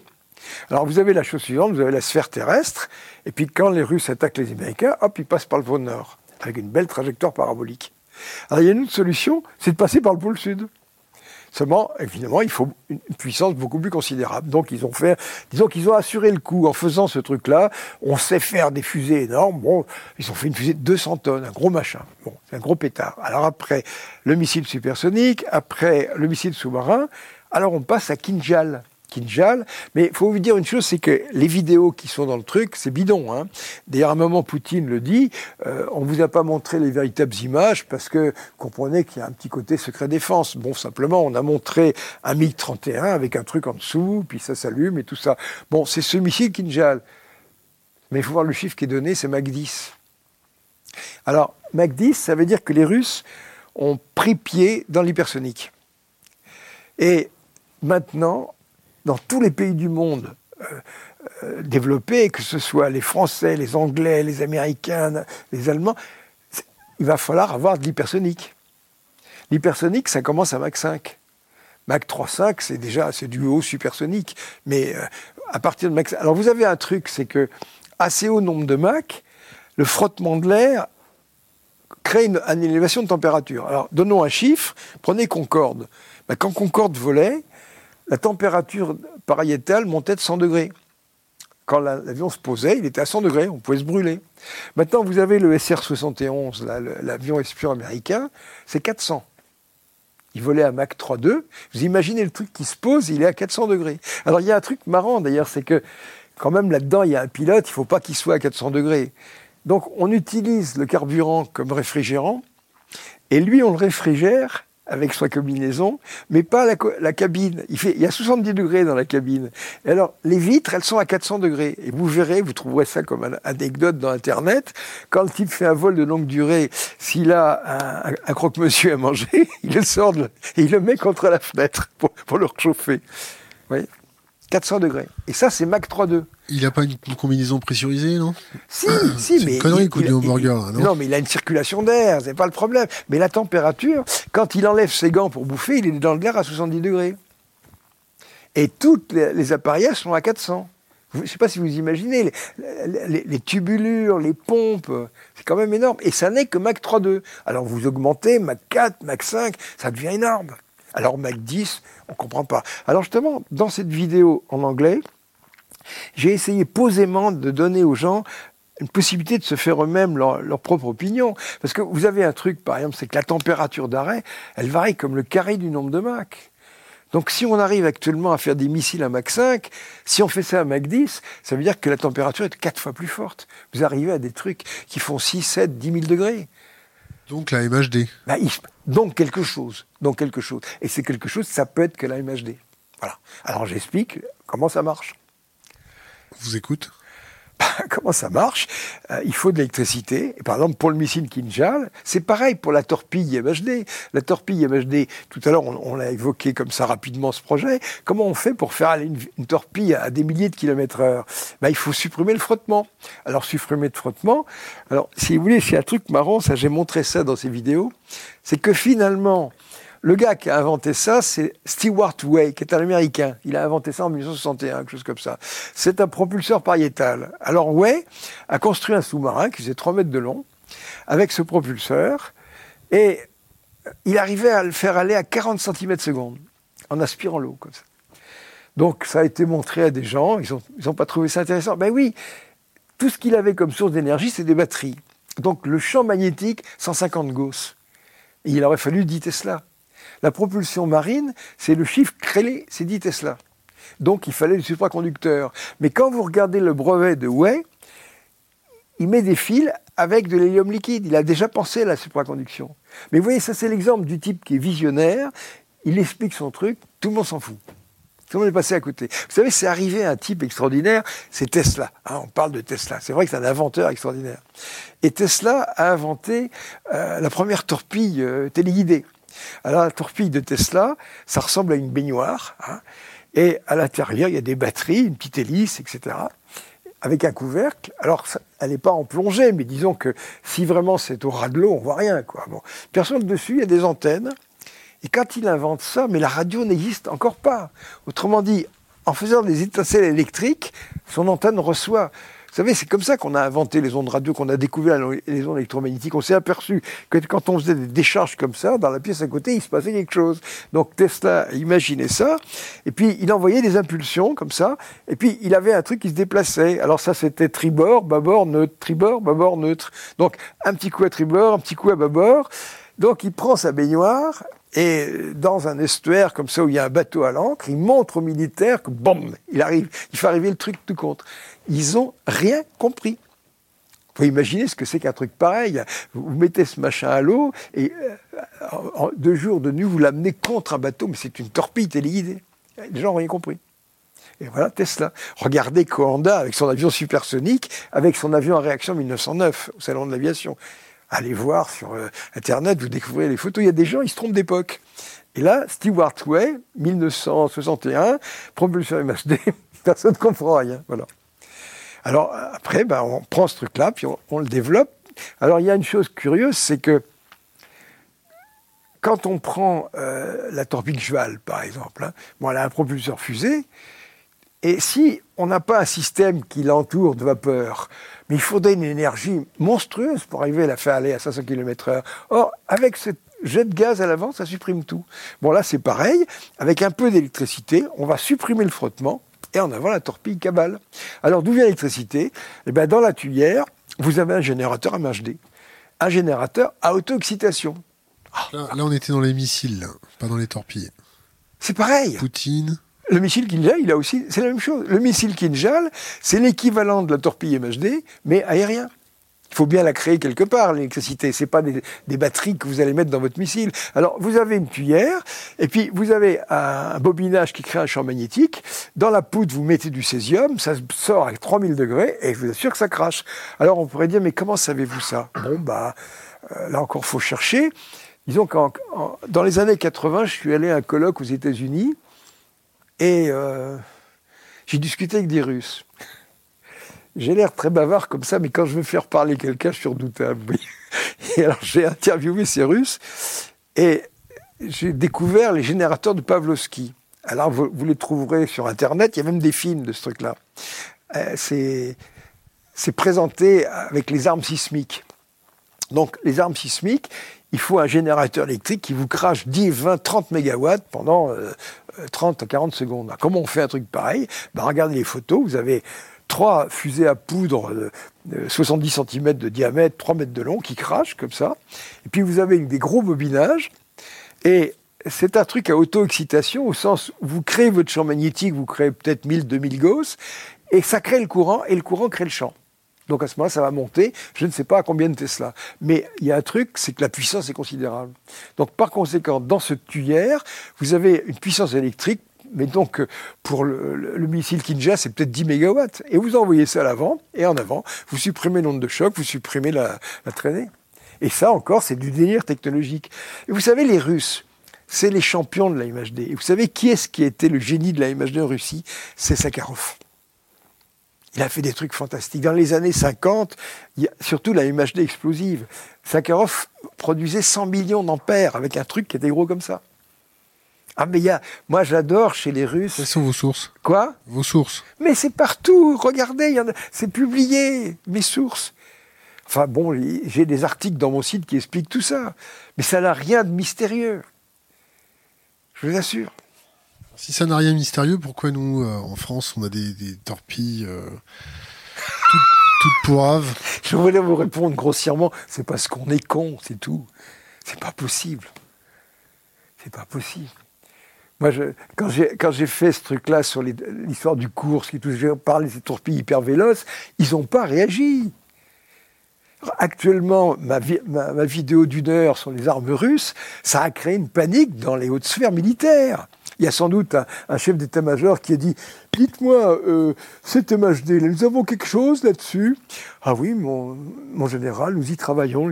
Si vous cherchez la MHD française, vous trouverez un catamaran en polystyrène avec un petit moteur à aimant au niveau du DEA. Quoi. Disons que s'il y a des recherches qui sont faites, c'est carrément au niveau de ce que je faisais il y a 50 ans. Les, ingénieurs militaires sont pas venus vous voir pour avoir des, petites infos? Les, mecs de chez MBDA avec leur centrale inertielle pour, euh, pour petit planeur. Euh... Écoutez, j'ai raconté ça dans des bouquins, mais comment vous dire Il euh, y a une chose qui les terrifiait, c'est que, vous savez, on a cette expression anglo-saxonne sortir le chat du sac. Hein? Savez que quand on sort un chat d'un sac, le rentrer après, c'est extrêmement compliqué. Il n'y a pas moyen. Donc, par conséquent, qu'est-ce que moi je proposais là-dedans? Je vous ai expliqué que euh, quand j'avais mon espèce de générateur MHD en forme de canon, boum, j'avais fabriqué une onde de choc. Donc à ce moment-là, j'ai repris tout ça en disant voilà, on va utiliser ça comme soufflerie supersonique, on va avoir un courant d'argon à 10 000 degrés, on va mettre un profil dedans, et puis, première euh, photo, euh, euh, strioscopie, on voit les ondes de choc. Puis ensuite, pof, on branche, plus d'ondes de choc. Je vous assure, c'est comme ça que ça serait passé. J'ai un type que j'ai mis en thèse doctorat là-dessus, on a fait des publications. Euh, Comment il s'appelle? Euh, Bertrand Lebrun. Un gars, il est venu me trouver, il m'a dit Oh, j'ai fait les arts et métiers, euh, je voudrais faire une thèse avec vous. Je lui ai dit Écoutez, si vous voulez les emmerdements, c'est garanti. Il m'a dit, je m'en fous, j'ai envie de m'amuser. Bon, il a envie de s'amuser. Donc on a fait des trucs comme ça. Oh mon Dieu, mais on, va sombrer dans l'anecdote, vous n'imaginez pas ce qu'on a connu. Donc il a fait ce truc-là. Euh, par exemple, à un moment, on a une, une communication, une publication euh, au journal de mécanique français, de haut niveau et tout ça. Bon. Et euh, on a fait des calculs sur ordinateur. Vous savez ce qu'on avait comme ordinateur Le petit Macintosh ou comme ça? Je me rappelle un jour, je rencontre Combarnous, qui était directeur du département sciences physiques de l'ingénieur, et je lui explique qu'on a obtenu ces résultats de calcul de mécanique des fluides avec cet. Il m'a dit, ça n'est pas possible. On ne peut pas faire des calculs de genre avec cette brouette. Je dis non, mais on n'en avait pas un, on en avait cinq. C'est-à-dire que le bras avait une moto, et on mettait les calculs dans cinq Macintosh, il passait le matin pour les récupérer. On a fait un truc multiprocesseur avant la lettre, ça datait des années 80, quoi, avec une moto. Alors on a fait ça, et je me rappelle, euh, il y a une communication qui a été adoptée, euh, acceptée en 1987 au colloque de Tsukuba au Japon. Alors moi je dis au CNRS, euh, il faudrait que j'aille au colloque de Tsukuba. Et alors une secrétaire me répond, on vous accorde 4000 francs. Je ne sais plus combien ça fait en euros, mais enfin, voyez, vous faites la conversion. Et c'était le prix du billet avion. Alors je dis, c'est embêtant parce qu'il y a le billet d'avion, mais il y a aussi l'hôtel, la bouffe et tout ça, l'inscription au colloque. Ah mais monsieur, qu'est-ce que vous décidez? Alors finalement j'ai dit, écoutez, voilà, j'ai trouvé un dériveur d'occasion, j'ai acheté des boîtes de ronron, en passant par le canal de Suez, euh, en trois mois je vais pouvoir y arriver, je me ferai rapatrier par le consulat. Enfin, c'est absurde, donner 4000 francs pour aller à un colloque au Japon, ça n'a pas de sens. Combien, ça gagne un, ex euh, du CNRS comme vous euh, en retraite? Je sais plus. Oh, 2000 euros, quelque chose comme ça. 2000, ça doit être ça. un peu plus de 2000 euros. Ouais, pourquoi? Ah oui, bah, écoutez, c'est pas dit, vous prenez un ingénieur, vous divisez par deux. C'est ça. Le salaire du chercheur, c'est la moitié de l'ingénieur. Voilà. J'ai fait super-héros, tous mes copains avaient un salaire double de moins. Voilà. Alors vous voyez, le colloque de Tsusuba. Après, il y a eu le colloque de Pékin. Mais j'ai pas pu y aller. Pas d'argent. Alors déjà. Puis alors, vous savez, il y a un truc, écoutez. Euh, j'ai un dossier CNRS qui est épais comme ça. C'est dommage, quand je suis parti à la retraite, j'aurais dû le photocopier si j'avais plus la possibilité. J'aurais fait un DVD ou un CD simplement pour que les gens puissent lire ça. Mais j'ai passé dix ans à faire des projets à, dix briques, à deux briques, à mille balles, à, rien. Même une année, j'ai envoyé un rapport CNRS, il n'y a pas eu d'écho. Il y avait mon personnage de BD, l'enturlu, qui est en train de pisser dans un violon. Et j'ai mis chercheur en train de faire son rapport d'activité. Ils n'ont pas protesté. Non, parce que c'est un scandale. Je veux dire, vous iriez explorer mon, dossier, euh, c'est fou, quoi. Et même, euh, il y a un truc, un jour, un type arrive à l'Observatoire de Marseille et il a mon dossier CNRS. Ah, alors j'ai pu le consulter. Et tout d'un coup. Le nom du type? le gars, bah, c'était un chercheur, je ne me rappelle plus, mais il, était venu avec mon dossier. On lui avait demandé de faire. Mais parce que chaque année, quand on doit faire un rapport sur quelqu'un, on lui passe son dossier on a le dossier du mec. Comme ça, il peut regarder un peu tout ça. Et en feuilletant le dossier, je tombe sur un échange de courrier entre euh, la, section du CNRS et un chercheur étranger. Et je vois la, réponse du gars et euh, le type... Quelle était la question? Quoi? Quelle était la question? Bah, On n'avait pas la question, mais on avait les réponses. Hein. Et euh, bout du mois, j'ai peut-être pas trouvé la lettre qui posait les questions. Mais les réponses, c'était bon, ce chercheur euh, a travaillé dans une gamme de domaines assez vaste, comme ça. C'est vrai que j'ai fait de la topologie, retournement de la sphère, plein de trucs. Alors, à propos de la MHD, il disait I don't see any strangeness in it. I can testify that this man is in normal mental condition. Traduction, je ne vois rien d'étrange là-dedans, je peux vous assurer que ce type est dans un état mental normal. Autrement dit, qu'est-ce qu'a fait le CNRS Un type qui veut faire disparaître le nombre de chocs, il ne doit pas être bien. Il faut demander est-ce qu'il a un grain? Donc c'est quoi? Quand vous dites il est fêlé C'est vrai. Le CNRS a pensé que j'étais fêlé. Faire disparaître les ondes de choc, faut être fêlé. Avoir une vitesse de la lumière numéro 2, faut être fêlé. Mais il dès que vous faites un pas à côté de la route, vous êtes fêlé. Ah, vous avez fait des, beaucoup de pas à côté de la route. Bien sûr, bien sûr, beaucoup de pas. Bon, revenons aux armes russes. Alors les armes russes, donc le missile Kinjal, c'est l'équivalent du truc sous-marin avec une tuyère qui sert de générateur. Alors à ce moment-là, d'ailleurs, si vous allez sur Internet, vous allez commencer à trouver ce truc-là. Il y a même des thèses là-dessus. On va appeler ça MHD bypass. Un MHD bypass, bypass, vous savez, c'est quand on se transfère quelque chose de là à là. Alors quand je prends un turboréacteur, eh ben dans le turboréacteur, on pourrait dire que c'est mechanical bypass. Mechanical bypass, pourquoi? Ben Parce que vous avez de l'énergie qui est prélevée par une turbine et qui est envoyée au compresseur. Donc vous prenez de l'énergie à l'arrière, vous la mettez à l'avant. Ben, c'est pareil. Là, vous avez une tuyère à l'arrière qui transforme une partie de l'énergie en électricité, qui la renvoie à l'avant. Alors on commence à voir ce thème de MIB, MHD bypass. Il bluffe Poutine ou pas Quoi Il bluffe Poutine ou pas Pas du tout. Pas du tout. Écoutez, il ne pourrait pas se payer ce luxe, c'est pas possible. Alors, le truc, donc, vous avez ce truc-là, mais c'est pas fini, comme dirait Poutine. Et ça n'est pas fini. Je trouve ça marrant. Vous avez le, comment ça s'appelle? Le, le, le, missile avant-garde. Alors, avant-garde, mais ça fait 2,50 m de long. C'est tout petit. Avant-garde, c'est un planeur hypersonique. Autrement dit, vous avez euh, la fusée euh, Sarmat qui emmène 24 petits planeurs avant-garde. Et ces planeurs avant-garde, c'est des trucs qui sont lâchés à Mach 20 dans la haute atmosphère et qui se promènent comme ça. Et c'est pas du tout, vous voyez, on parle de, missiles pilotables en phase de rentrée. Alors pilotable en phase de rentrée, un truc qui rentre dans l'atmosphère, un petit coup à droite, un petit coup à gauche, c'est juste pour euh, s'adapter. Non, tandis que le machin avant-garde, ça fait vraiment des grands virages. Alors comment ça marche? Eh bien là, vous avez fait du planeur? Non? Oui. Hein? Alors, comment ça marche un planeur? Avec la gravité. Hein? On se sert du poids, on descend, et puis, ma foi, avec ça, on fabrique de l'énergie cinétique, puis on vole. Mais c'est pareil. Le truc se balade comme ça avec un Mach 20, il fabrique de l'électricité. Avec l'électricité, il peut d'une part négocier son histoire d'onde de choc en la faisant disparaître, négocier le frottement, et puis piloter. Je vous assure que les, les gouvernes MHD, c'est infiniment plus efficace que les gouvernes aérodynamiques. Ah, les, torpilles MHD, ça fait comme ça. C'est pour ça que dans son, discours, vous noterez que Poutine, à chaque fois, il dit une grande manœuvrabilité. C'est vraiment des trucs. Mais vous savez, c'est très important. Par exemple, vous avez un truc, tout d'un coup, il y a un missile, euh, anti-missile qui vous arrive dessus. Mais le machin est vite, c'est aucun problème. Parce que le missile qui arrive dessus, il n'est pas capable de prendre des virages comme ça. Donc, euh, ce petit machin, moi, je sais comment ça marche. Euh, je vais aborder ça dans cette fin de vidéo. Je vais tout expliquer. Ça va être marrant. Bon, vous avez des choses à rajouter sur les armes russes? Non, mais vous voyez que. Enfin, je sais pas, mais je vais encore passer pour quelqu'un de fêlé.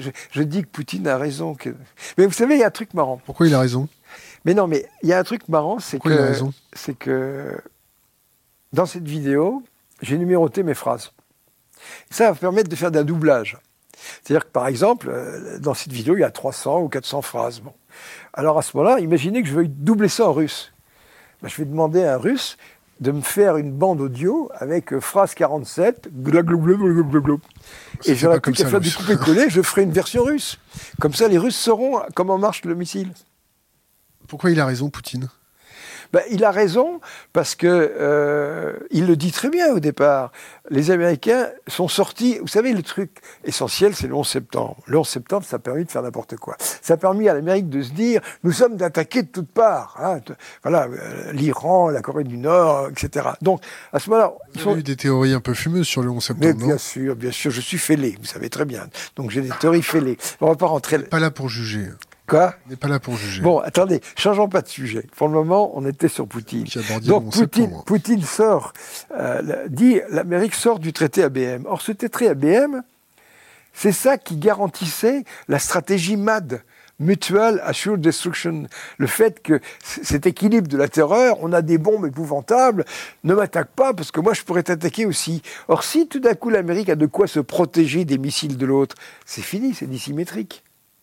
Donc, Poutine a commencé par dire il faut reprendre ce, traité ABM si vous faites. Alors là où c'est merveilleux, vous trouverez facilement sur le net une vidéo où Poutine est face à un journaliste, je ne sais pas d'où il sort, et les journalistes lui disent comment réagissez-vous quand euh, les gens disent que ce traité ABM est dirigé contre l'Iran?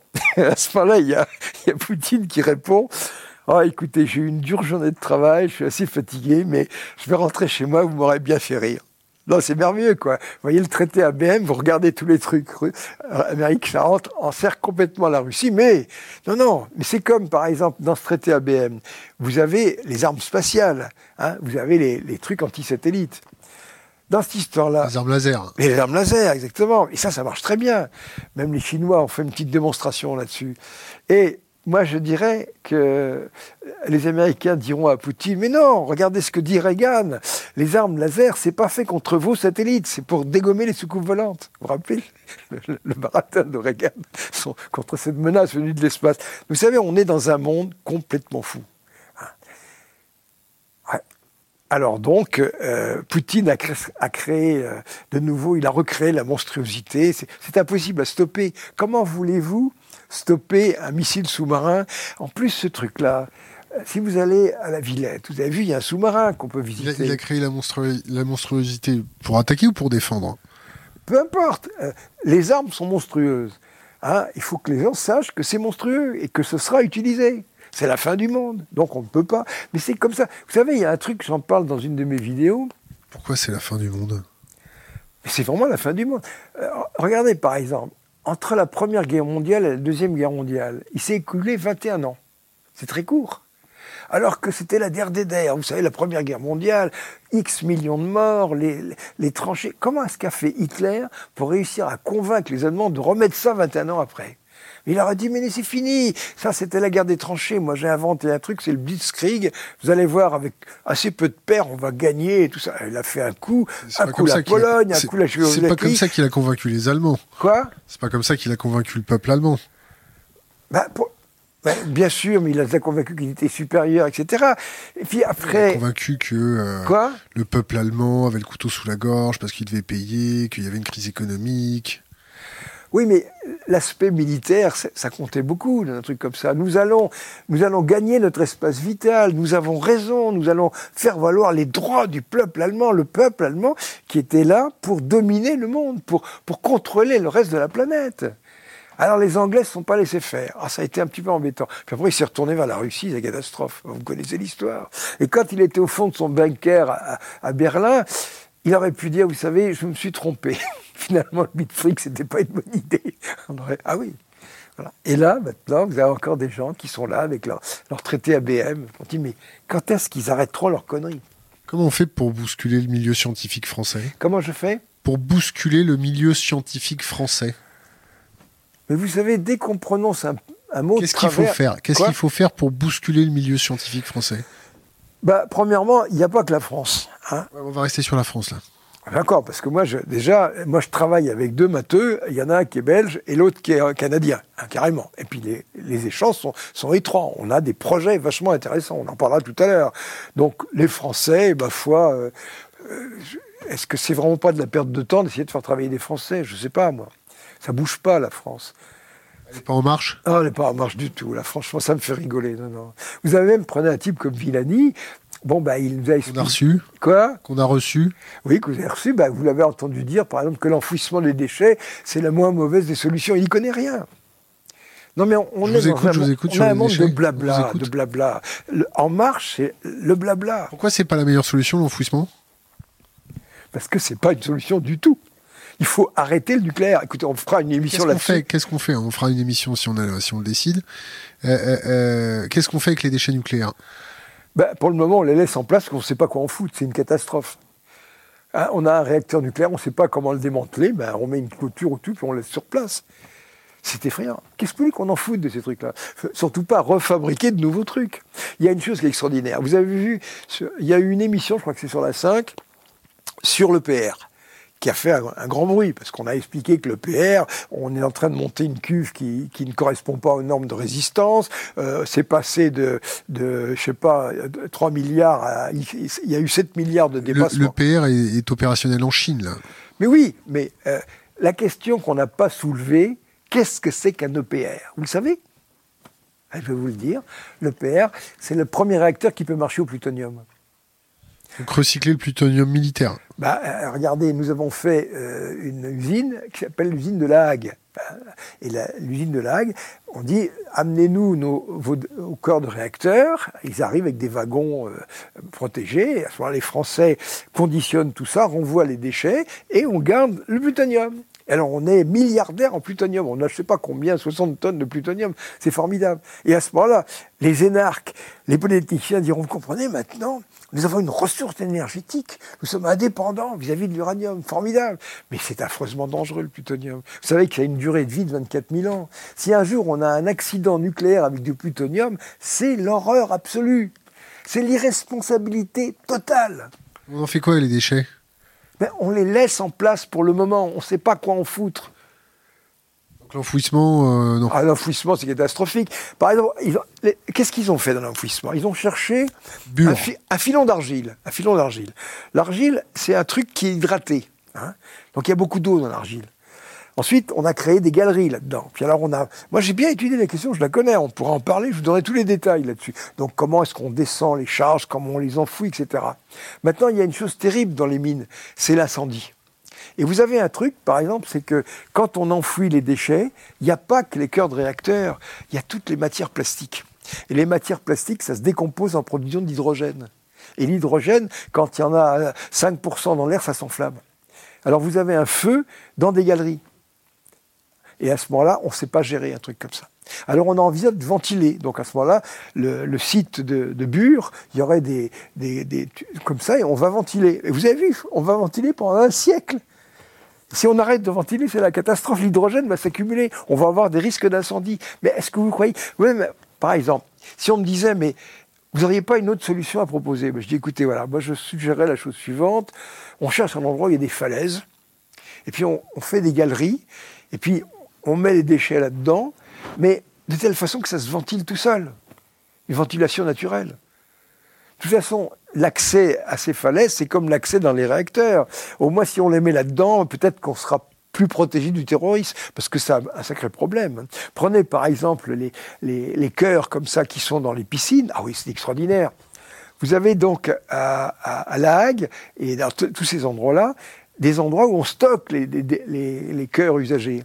Et ces stockages, ils sont hors sol, ils sont en hauteur. C'est-à-dire qu'autrement dit, vous avez le cœur qui est dans la flotte, et là, il y a une cloison, vous tirez un missile dans, la cloison, ça fait un trou, ça se vide et craque. Vous avez, vous avez le Fukushima. Hein? Et il y a même des, les écolos, là, comment ils s'appellent, Greenpeace, ils ont fait un truc en, montrant qu'ils peuvent s'approcher du truc. Alors c'est assez marrant. Ils se sont approchés de, cet endroit-là. Ils ont tiré un feu d'artifice. Et vous avez les deux gendarmes qui sont là, mais ils sont pas du bon côté. Ils sont derrière la cloison, derrière les, barrières. Non mais la, la ITER, ça vous parle? Ah, fui, oh, autre émission. C'est très ITER, ça marchera pas, c'est tout. C'est ça le défaut, c'est que ça marchera pas. Non mais c'est compliqué. Écoutez, j'ai fait cinq vidéos là-dessus. Elles sont en place depuis dix ans. Ces vidéos montrent que tout ça, ça ne tient pas debout, et personne n'a dit le contraire. On va vous passer au tableau? Ouais, on y va. Doucement, Jean-Pierre, doucement. Voilà.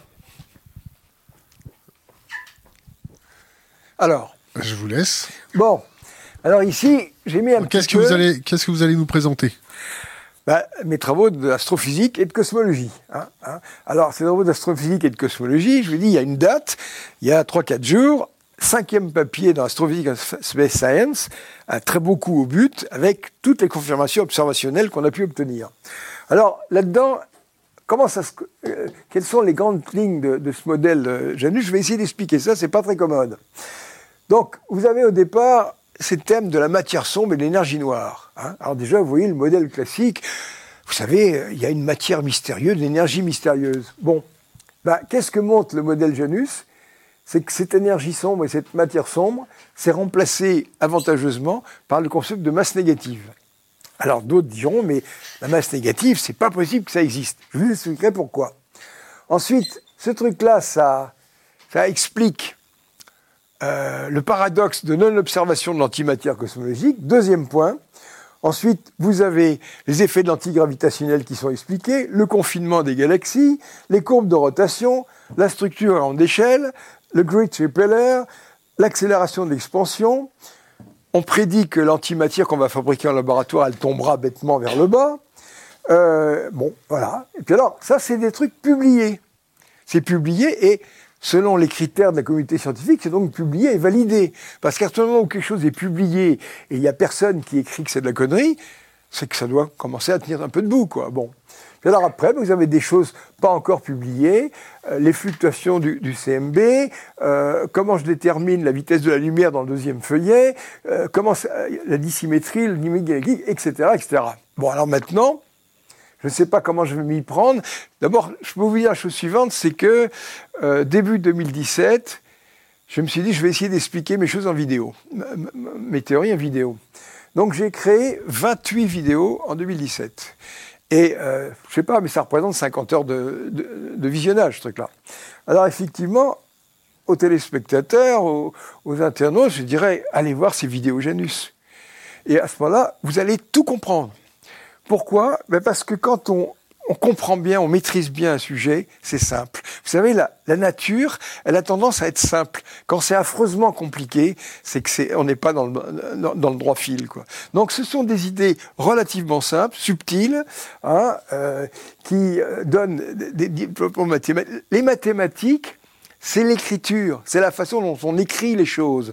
Et c'est pas parce que c'est écrit de façon compliquée que ça marche. Il faut que les idées de base soient, solides. Donc, donc là-dedans, les gens trouveront une présentation didactique, euh, vulgarisée, à coup d'image. Bien moi, je me suis dit, tiens, si je prenais les ingénieurs, si je prenais les étudiants, si je prenais la première année de licence physique et de maths, ça correspond à ce qu'on appelle le niveau maths sup.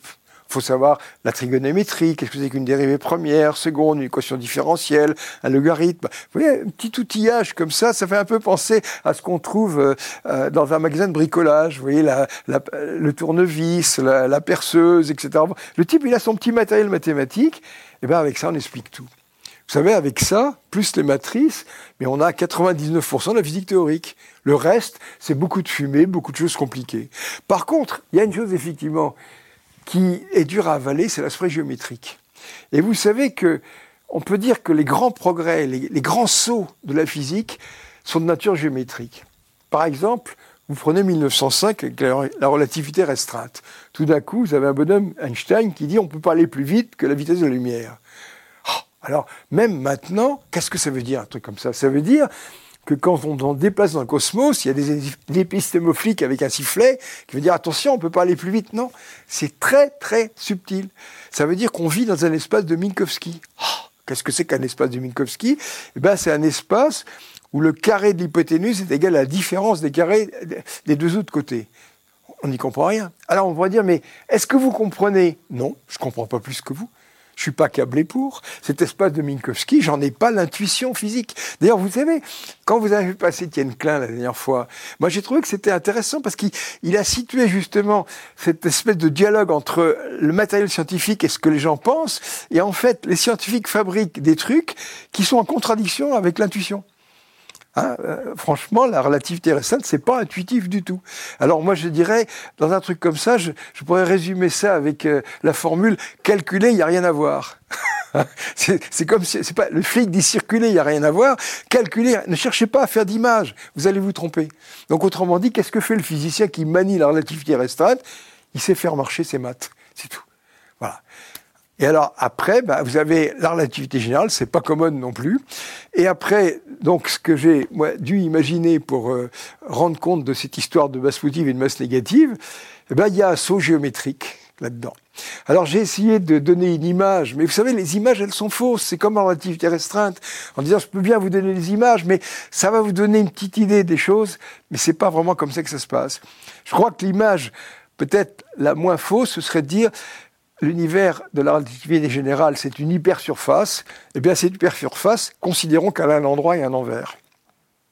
Alors effectivement, quand vous prenez en mathématiques, pour nous, une surface, c'est à deux dimensions.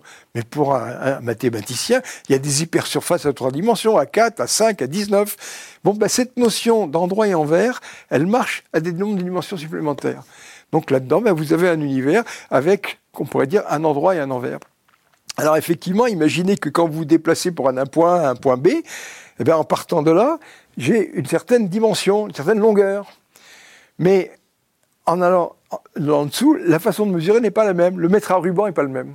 D'un côté, on aura des graduations très serrées, ce qui fait que ça va représenter une distance de temps, et l'autre, c'est plus court. Alors effectivement, la science-fiction représente ça avec des courbures, euh, des trous de verre. Non, non, c'est pas comme ça que ça fonctionne. Alors maintenant, je crois qu'il faut aborder une question essentielle. Pourquoi est-ce que les gens disent les masses négatives, ça ne peut pas exister Alors, l'été dernier, au mois d'août, je suis allé à un colloque de cosmologie à Paris, le, colloque Cosmo 17. J'ai pu y aller grâce aux sous que m'ont passé les, internautes. Je suis allé aussi à Francfort grâce aux sous que m'ont parlé les internautes, parce que j'ai jamais eu un sou de crédit. Je veux dire, la grande fierté du CNRS, c'est de m'avoir privé de crédit pendant 40 ans. Formidable. Bon, voilà à un moment, j'ai dit, écoutez, j'aimerais bien aller à des colloques. Les gens m'ont envoyé de l'argent. Formidable. Alors, je suis allé à ce colloque euh, en 2017. J'ai eu une, communication qui a été présentée sous forme d'un poster. Et puis, ma foi, j'ai essayé de parler un peu avec des gens. Je me rappelle, il y avait un prix Nobel. Je ne sais plus comment il s'appelle, j'oublie son nom. Je me suis dit, il faut que j'essaie de c'est ce type. Alors, en fin de séance, je le branche, j'essaie de lui expliquer ce truc-là. Ce type, il va vers la cafétéria, il, il se retourne même pas. Il me dit simplement, les masses négatives, on a montré que ça marchait pas à cause de l'effet runaway. Je dis oui, mais moi j'ai un, contexte géométrique différent. Il s'est fait un café, il est parti, il a même pas tourné la tête.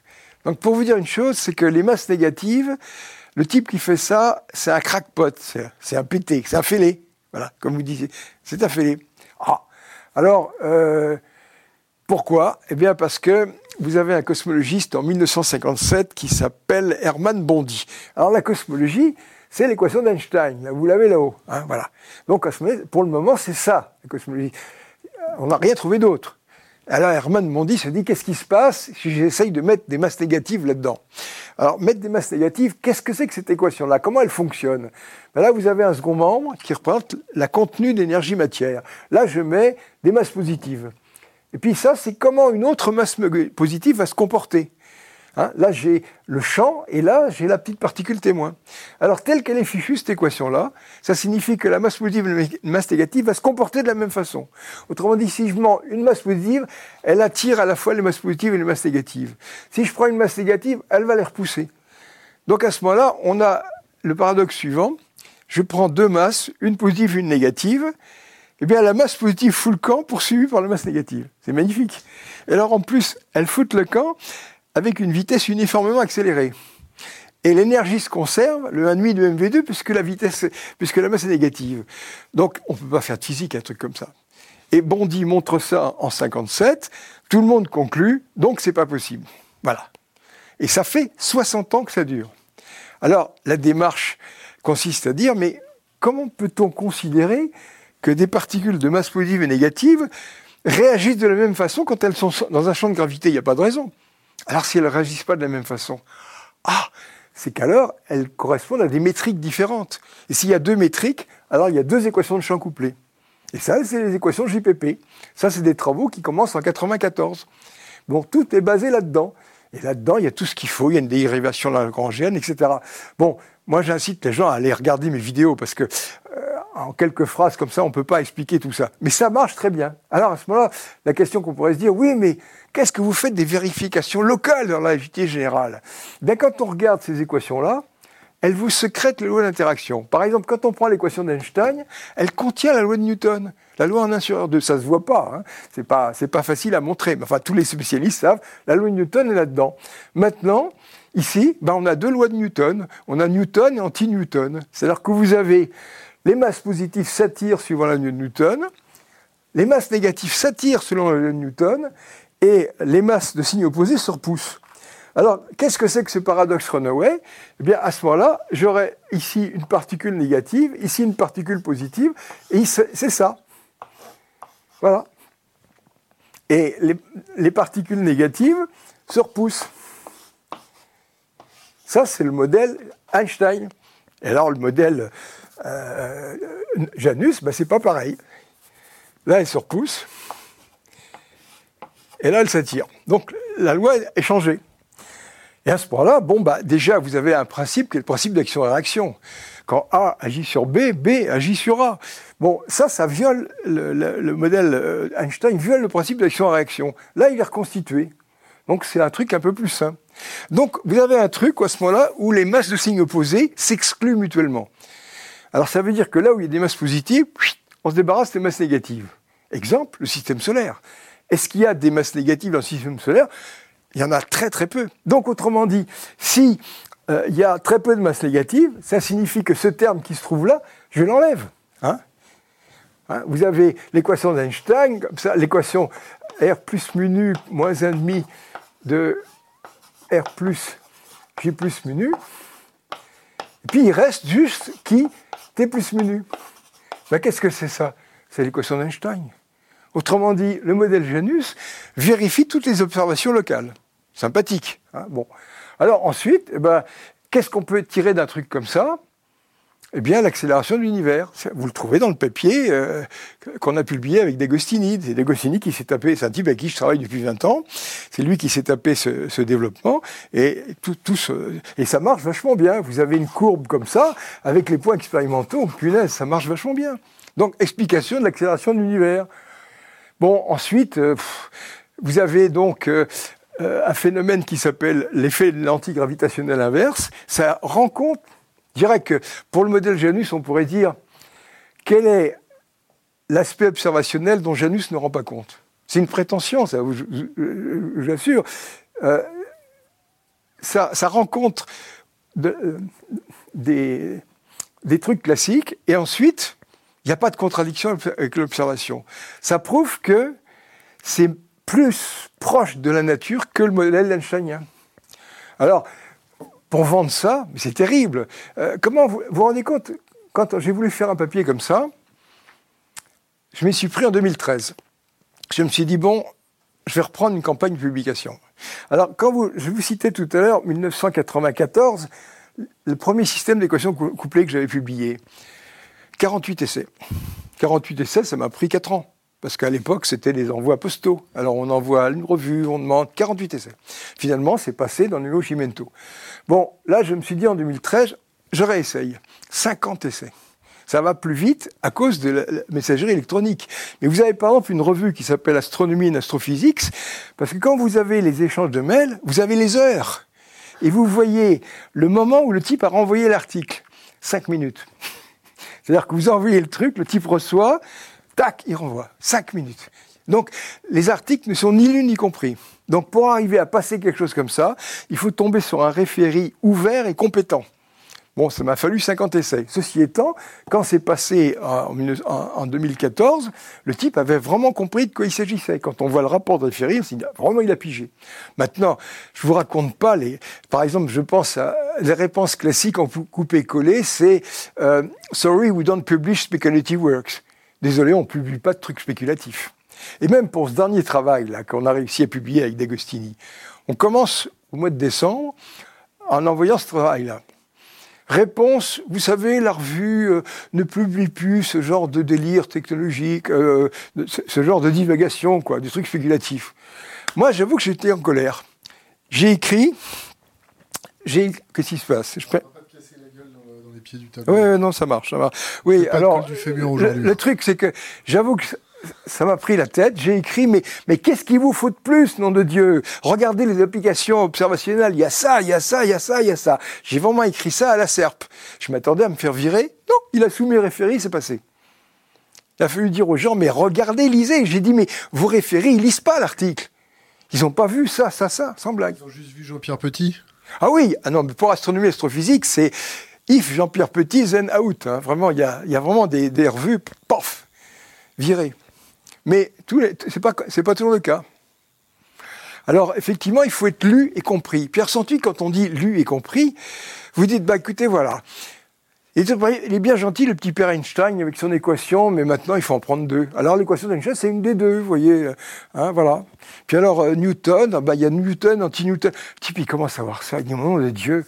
Mais, mais Janus, c'est pas une idée, c'est six ou sept idées qui vont ensemble. Par exemple, en 88, j'ai publié un travail qui expliquait l'homogénéité de l'univers primitif. Comment? Avec un modèle à vitesse de la lumière variable. C'est le premier. Hein. c'est passé à Modern Physics Letter ça. D'ailleurs, le truc, c'est que, anecdote, comment j'ai réussi à publier un truc pareil? Bon, vous savez que j'ai travaillé avec deux grands mathématiciens. Le premier, c'est Jean-Marie Souriou, qui est décédé en 2012. Et le second, c'est Grothendieck. Hein, le, le, médaille fil de maths. Bon, j'étais assez pote avec lui. J'ai jamais parlé de ces échanges parce qu'il voulait qu'on lui foute la paix. Quoi. Bon, voilà. Mais enfin, j'avais cet échange avec lui. Et alors, euh, ma foi, changé beaucoup avec Souriau. J'ai appris énormément avec lui. Et à un moment, euh, voilà, dans les textes euh, espagnols, je vois, vous, gagnerez beaucoup à penser que la vitesse de lumière était variable dans le passé. Hein Quelle année ça Vos copains extraterrestres qui vous ont envoyé ça? 76, 77, voilà. Voilà, voilà ouais. Alors... Euh, vous avez des preuves de ça? Écoutez, il y a des vidéos, j'en parle. Et les vidéos, elles sont datées. Hein voilà des preuves. vous voulez que j'aurais inventé cette histoire rétroactivement Il y a même un moment où j'ai dit, écoutez, voilà, j'ai telle, telle idée, j'ai pas encore réussi à en faire quelque chose, mais je prends date. Donc voilà. Donc autrement dit, il y a ces textes comme ça, mais euh, et vitesse de la lumière variable. Bon, à ce moment-là, pourquoi une vitesse de la lumière variable? Ça, on peut en parler parce que c'est relativement facile à comprendre. Alors, vous avez un truc, c'est que quand vous représentez l'expansion de l'univers, comme ça. Vous vous rappelez, on a une courbe comme ça. Alors, appelons ça grand R, c'est la dimension caractéristique de l'univers, c'est le rayon du ballon qui se gonfle. Puis alors là, bah, vous avez une droite qui est CT. C'est l'expansion d'une bulle à la vitesse de la lumière.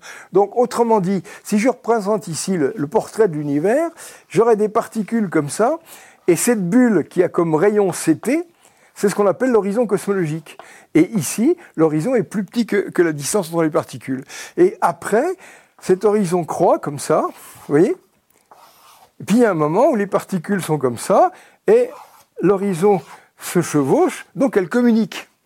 Alors quand on, constate, on a constaté en 88 que l'univers était homogène, ça impliquait que les particules aient échangé de l'énergie les unes avec les autres. C'est un peu comme si vous arrivez dans un pays, tout le monde parle la même langue et les gens n'ont jamais échangé un mot. Hein C'est ça.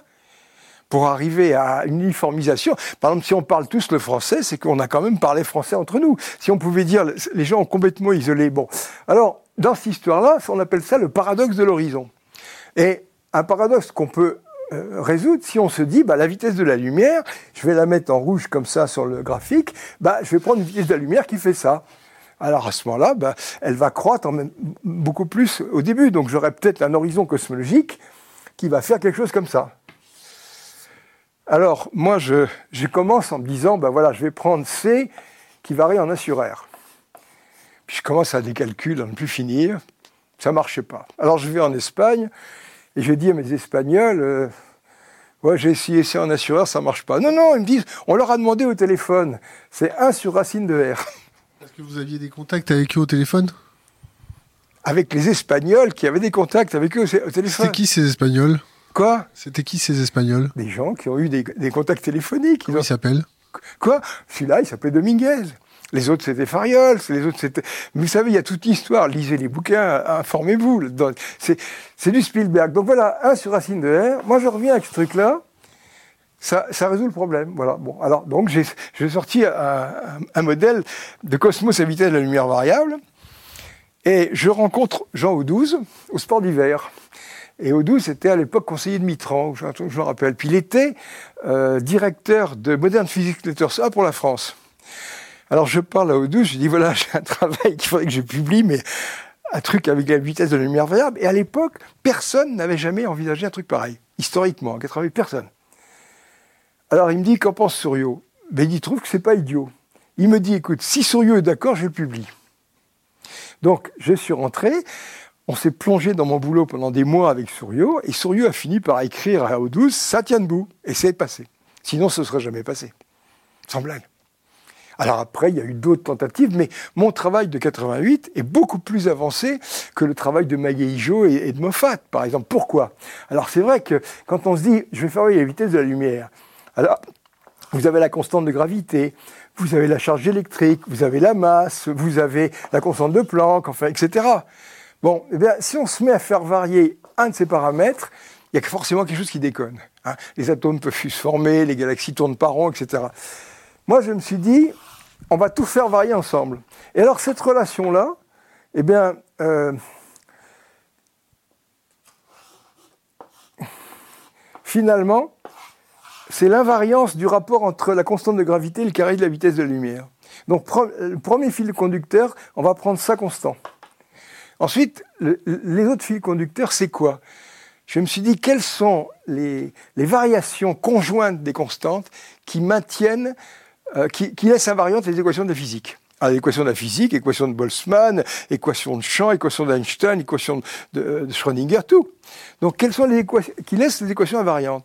Eh bien, il n'y a qu'une seule relation de choses là-dedans. Et c'est ce que j'ai publié en 88 et après en 95.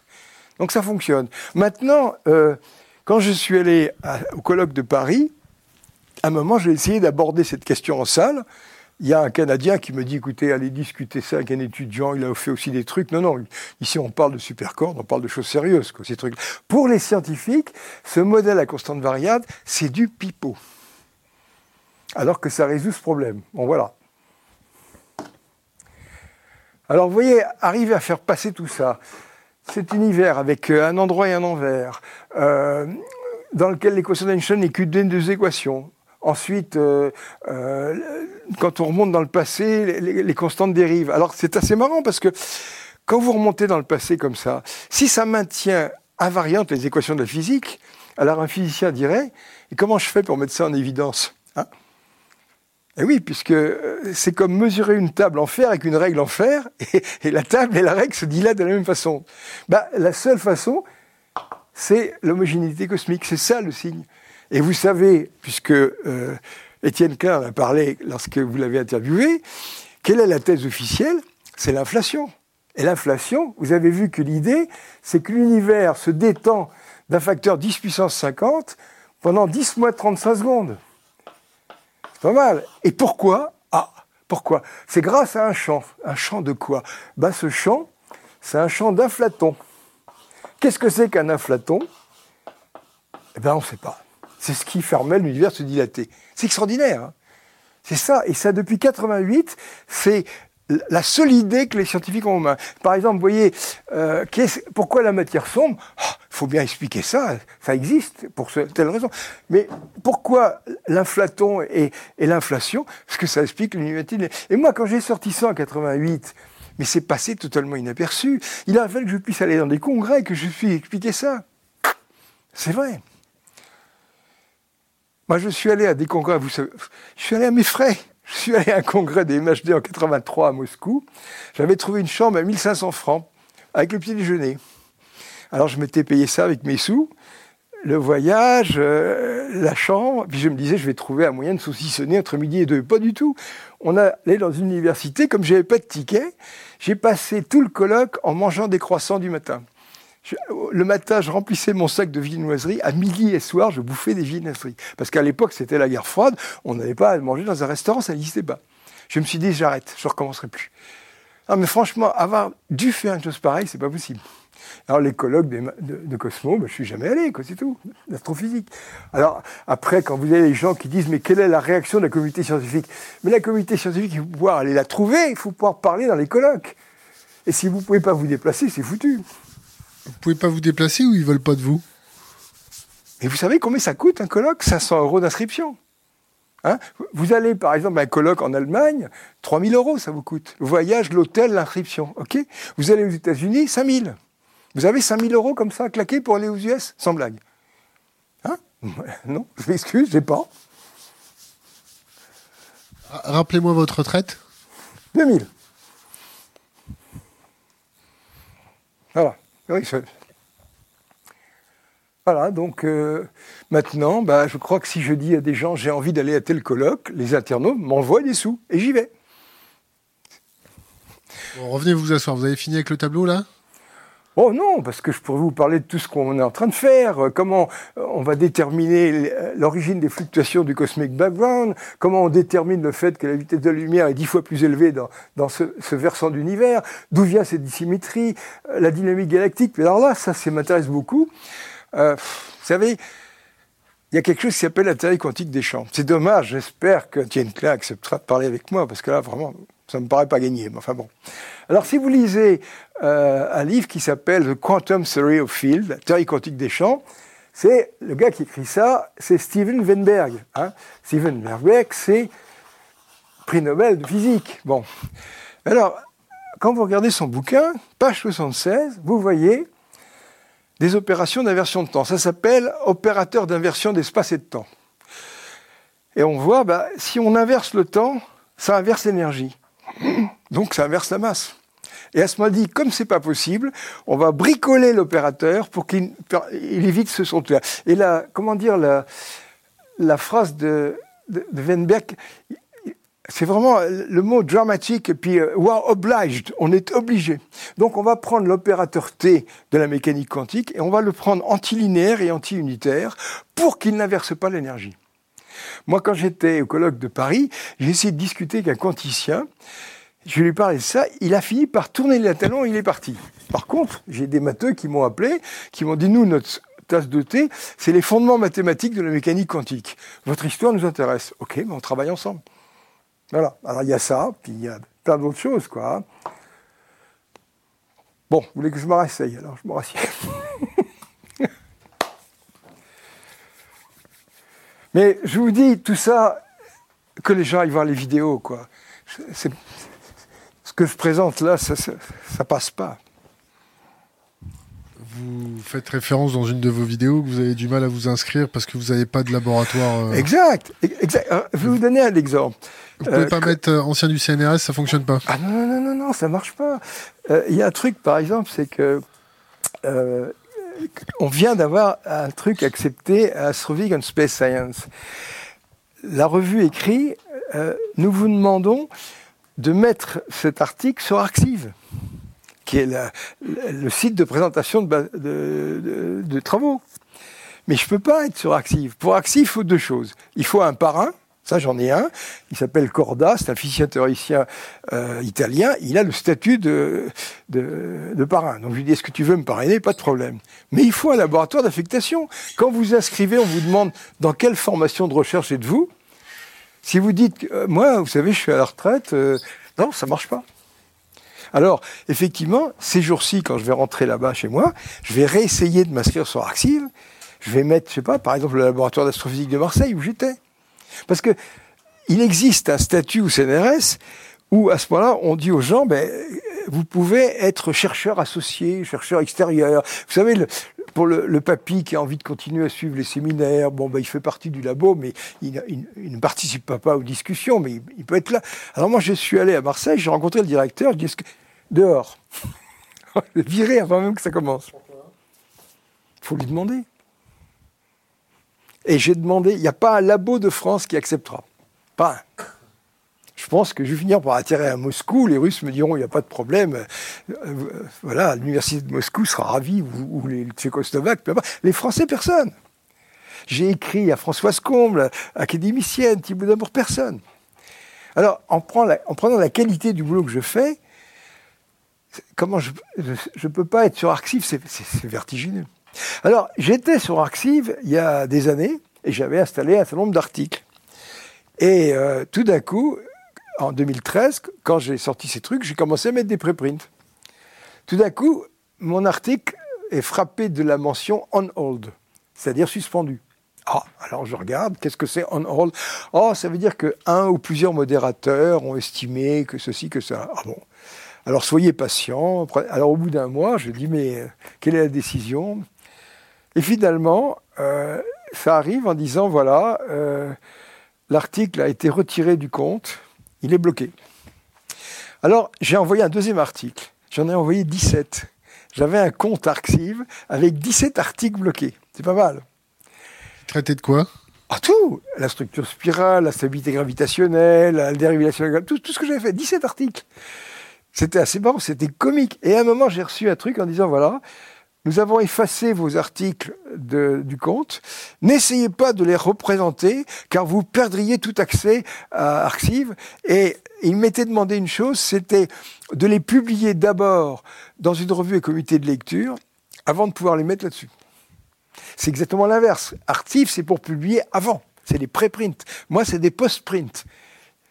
Et là, en principe, ce travail-là, doit pouvoir être installé sur la section astro-PH, c'est-à-dire astrophysique, euh, la section astrophysique. Je, suis barré là-dedans. Bon, on arrive à la fin de notre interview. Ouais. Euh, on a pour euh, habitude de demander une bouteille à la mer pour les jeunes générations. On a quoi? Demandé Une bouteille à la mer pour les jeunes générations, un conseil pour les jeunes générations. Euh, on, vous, li- on vous laisse y réfléchir pendant une minute. Mais ma- moi, ce que je dirais aux jeunes générations, Qu'est-ce que vous pensez des fake news? Ah ben, je vais vous dire la chose suivante. Mon site est classé parmi les fake news par le site du Monde. Faut dire qu'il y, a- y a des trucs un peu chauds sur votre site quand même, non? Mais attendez, ça veut dire Pas quoi sourcé, chaud Ça veut dire euh, quoi chaud? C'est quoi chaud? Tout est sourcé carré chez vous? Quoi? Tout est sourcé carré? Non mais attendez, Est-ce que tout est sourcé, tout est carré? Sourcé, euh, trouvez-moi un article où je dis des conneries. C'est quoi Euh, le, le- le monde, si vous a- il vous a classé en orange, en rouge, en quoi? Mais je dérange. En quelle couleur il vous a classé? Ah ben je suis fake news, je ne me rappelle plus, mais enfin le site Jean-Pierre Petit, boum, voilà. Alors probablement que quand Macron va passer sa, sa loi, euh, je vais être baïonné, quoi, il n'y a pas de problème. Auquel cas, je, je créerai un site euh, Peter Small, par exemple, petersmall.org. Parce que vous abordez euh, les ovnis le 11 septembre. Ah, euh, le 11 les septembre, le 11 septembre, nom de Dieu, par exemple, ça c'est carrément, c'est les fake news.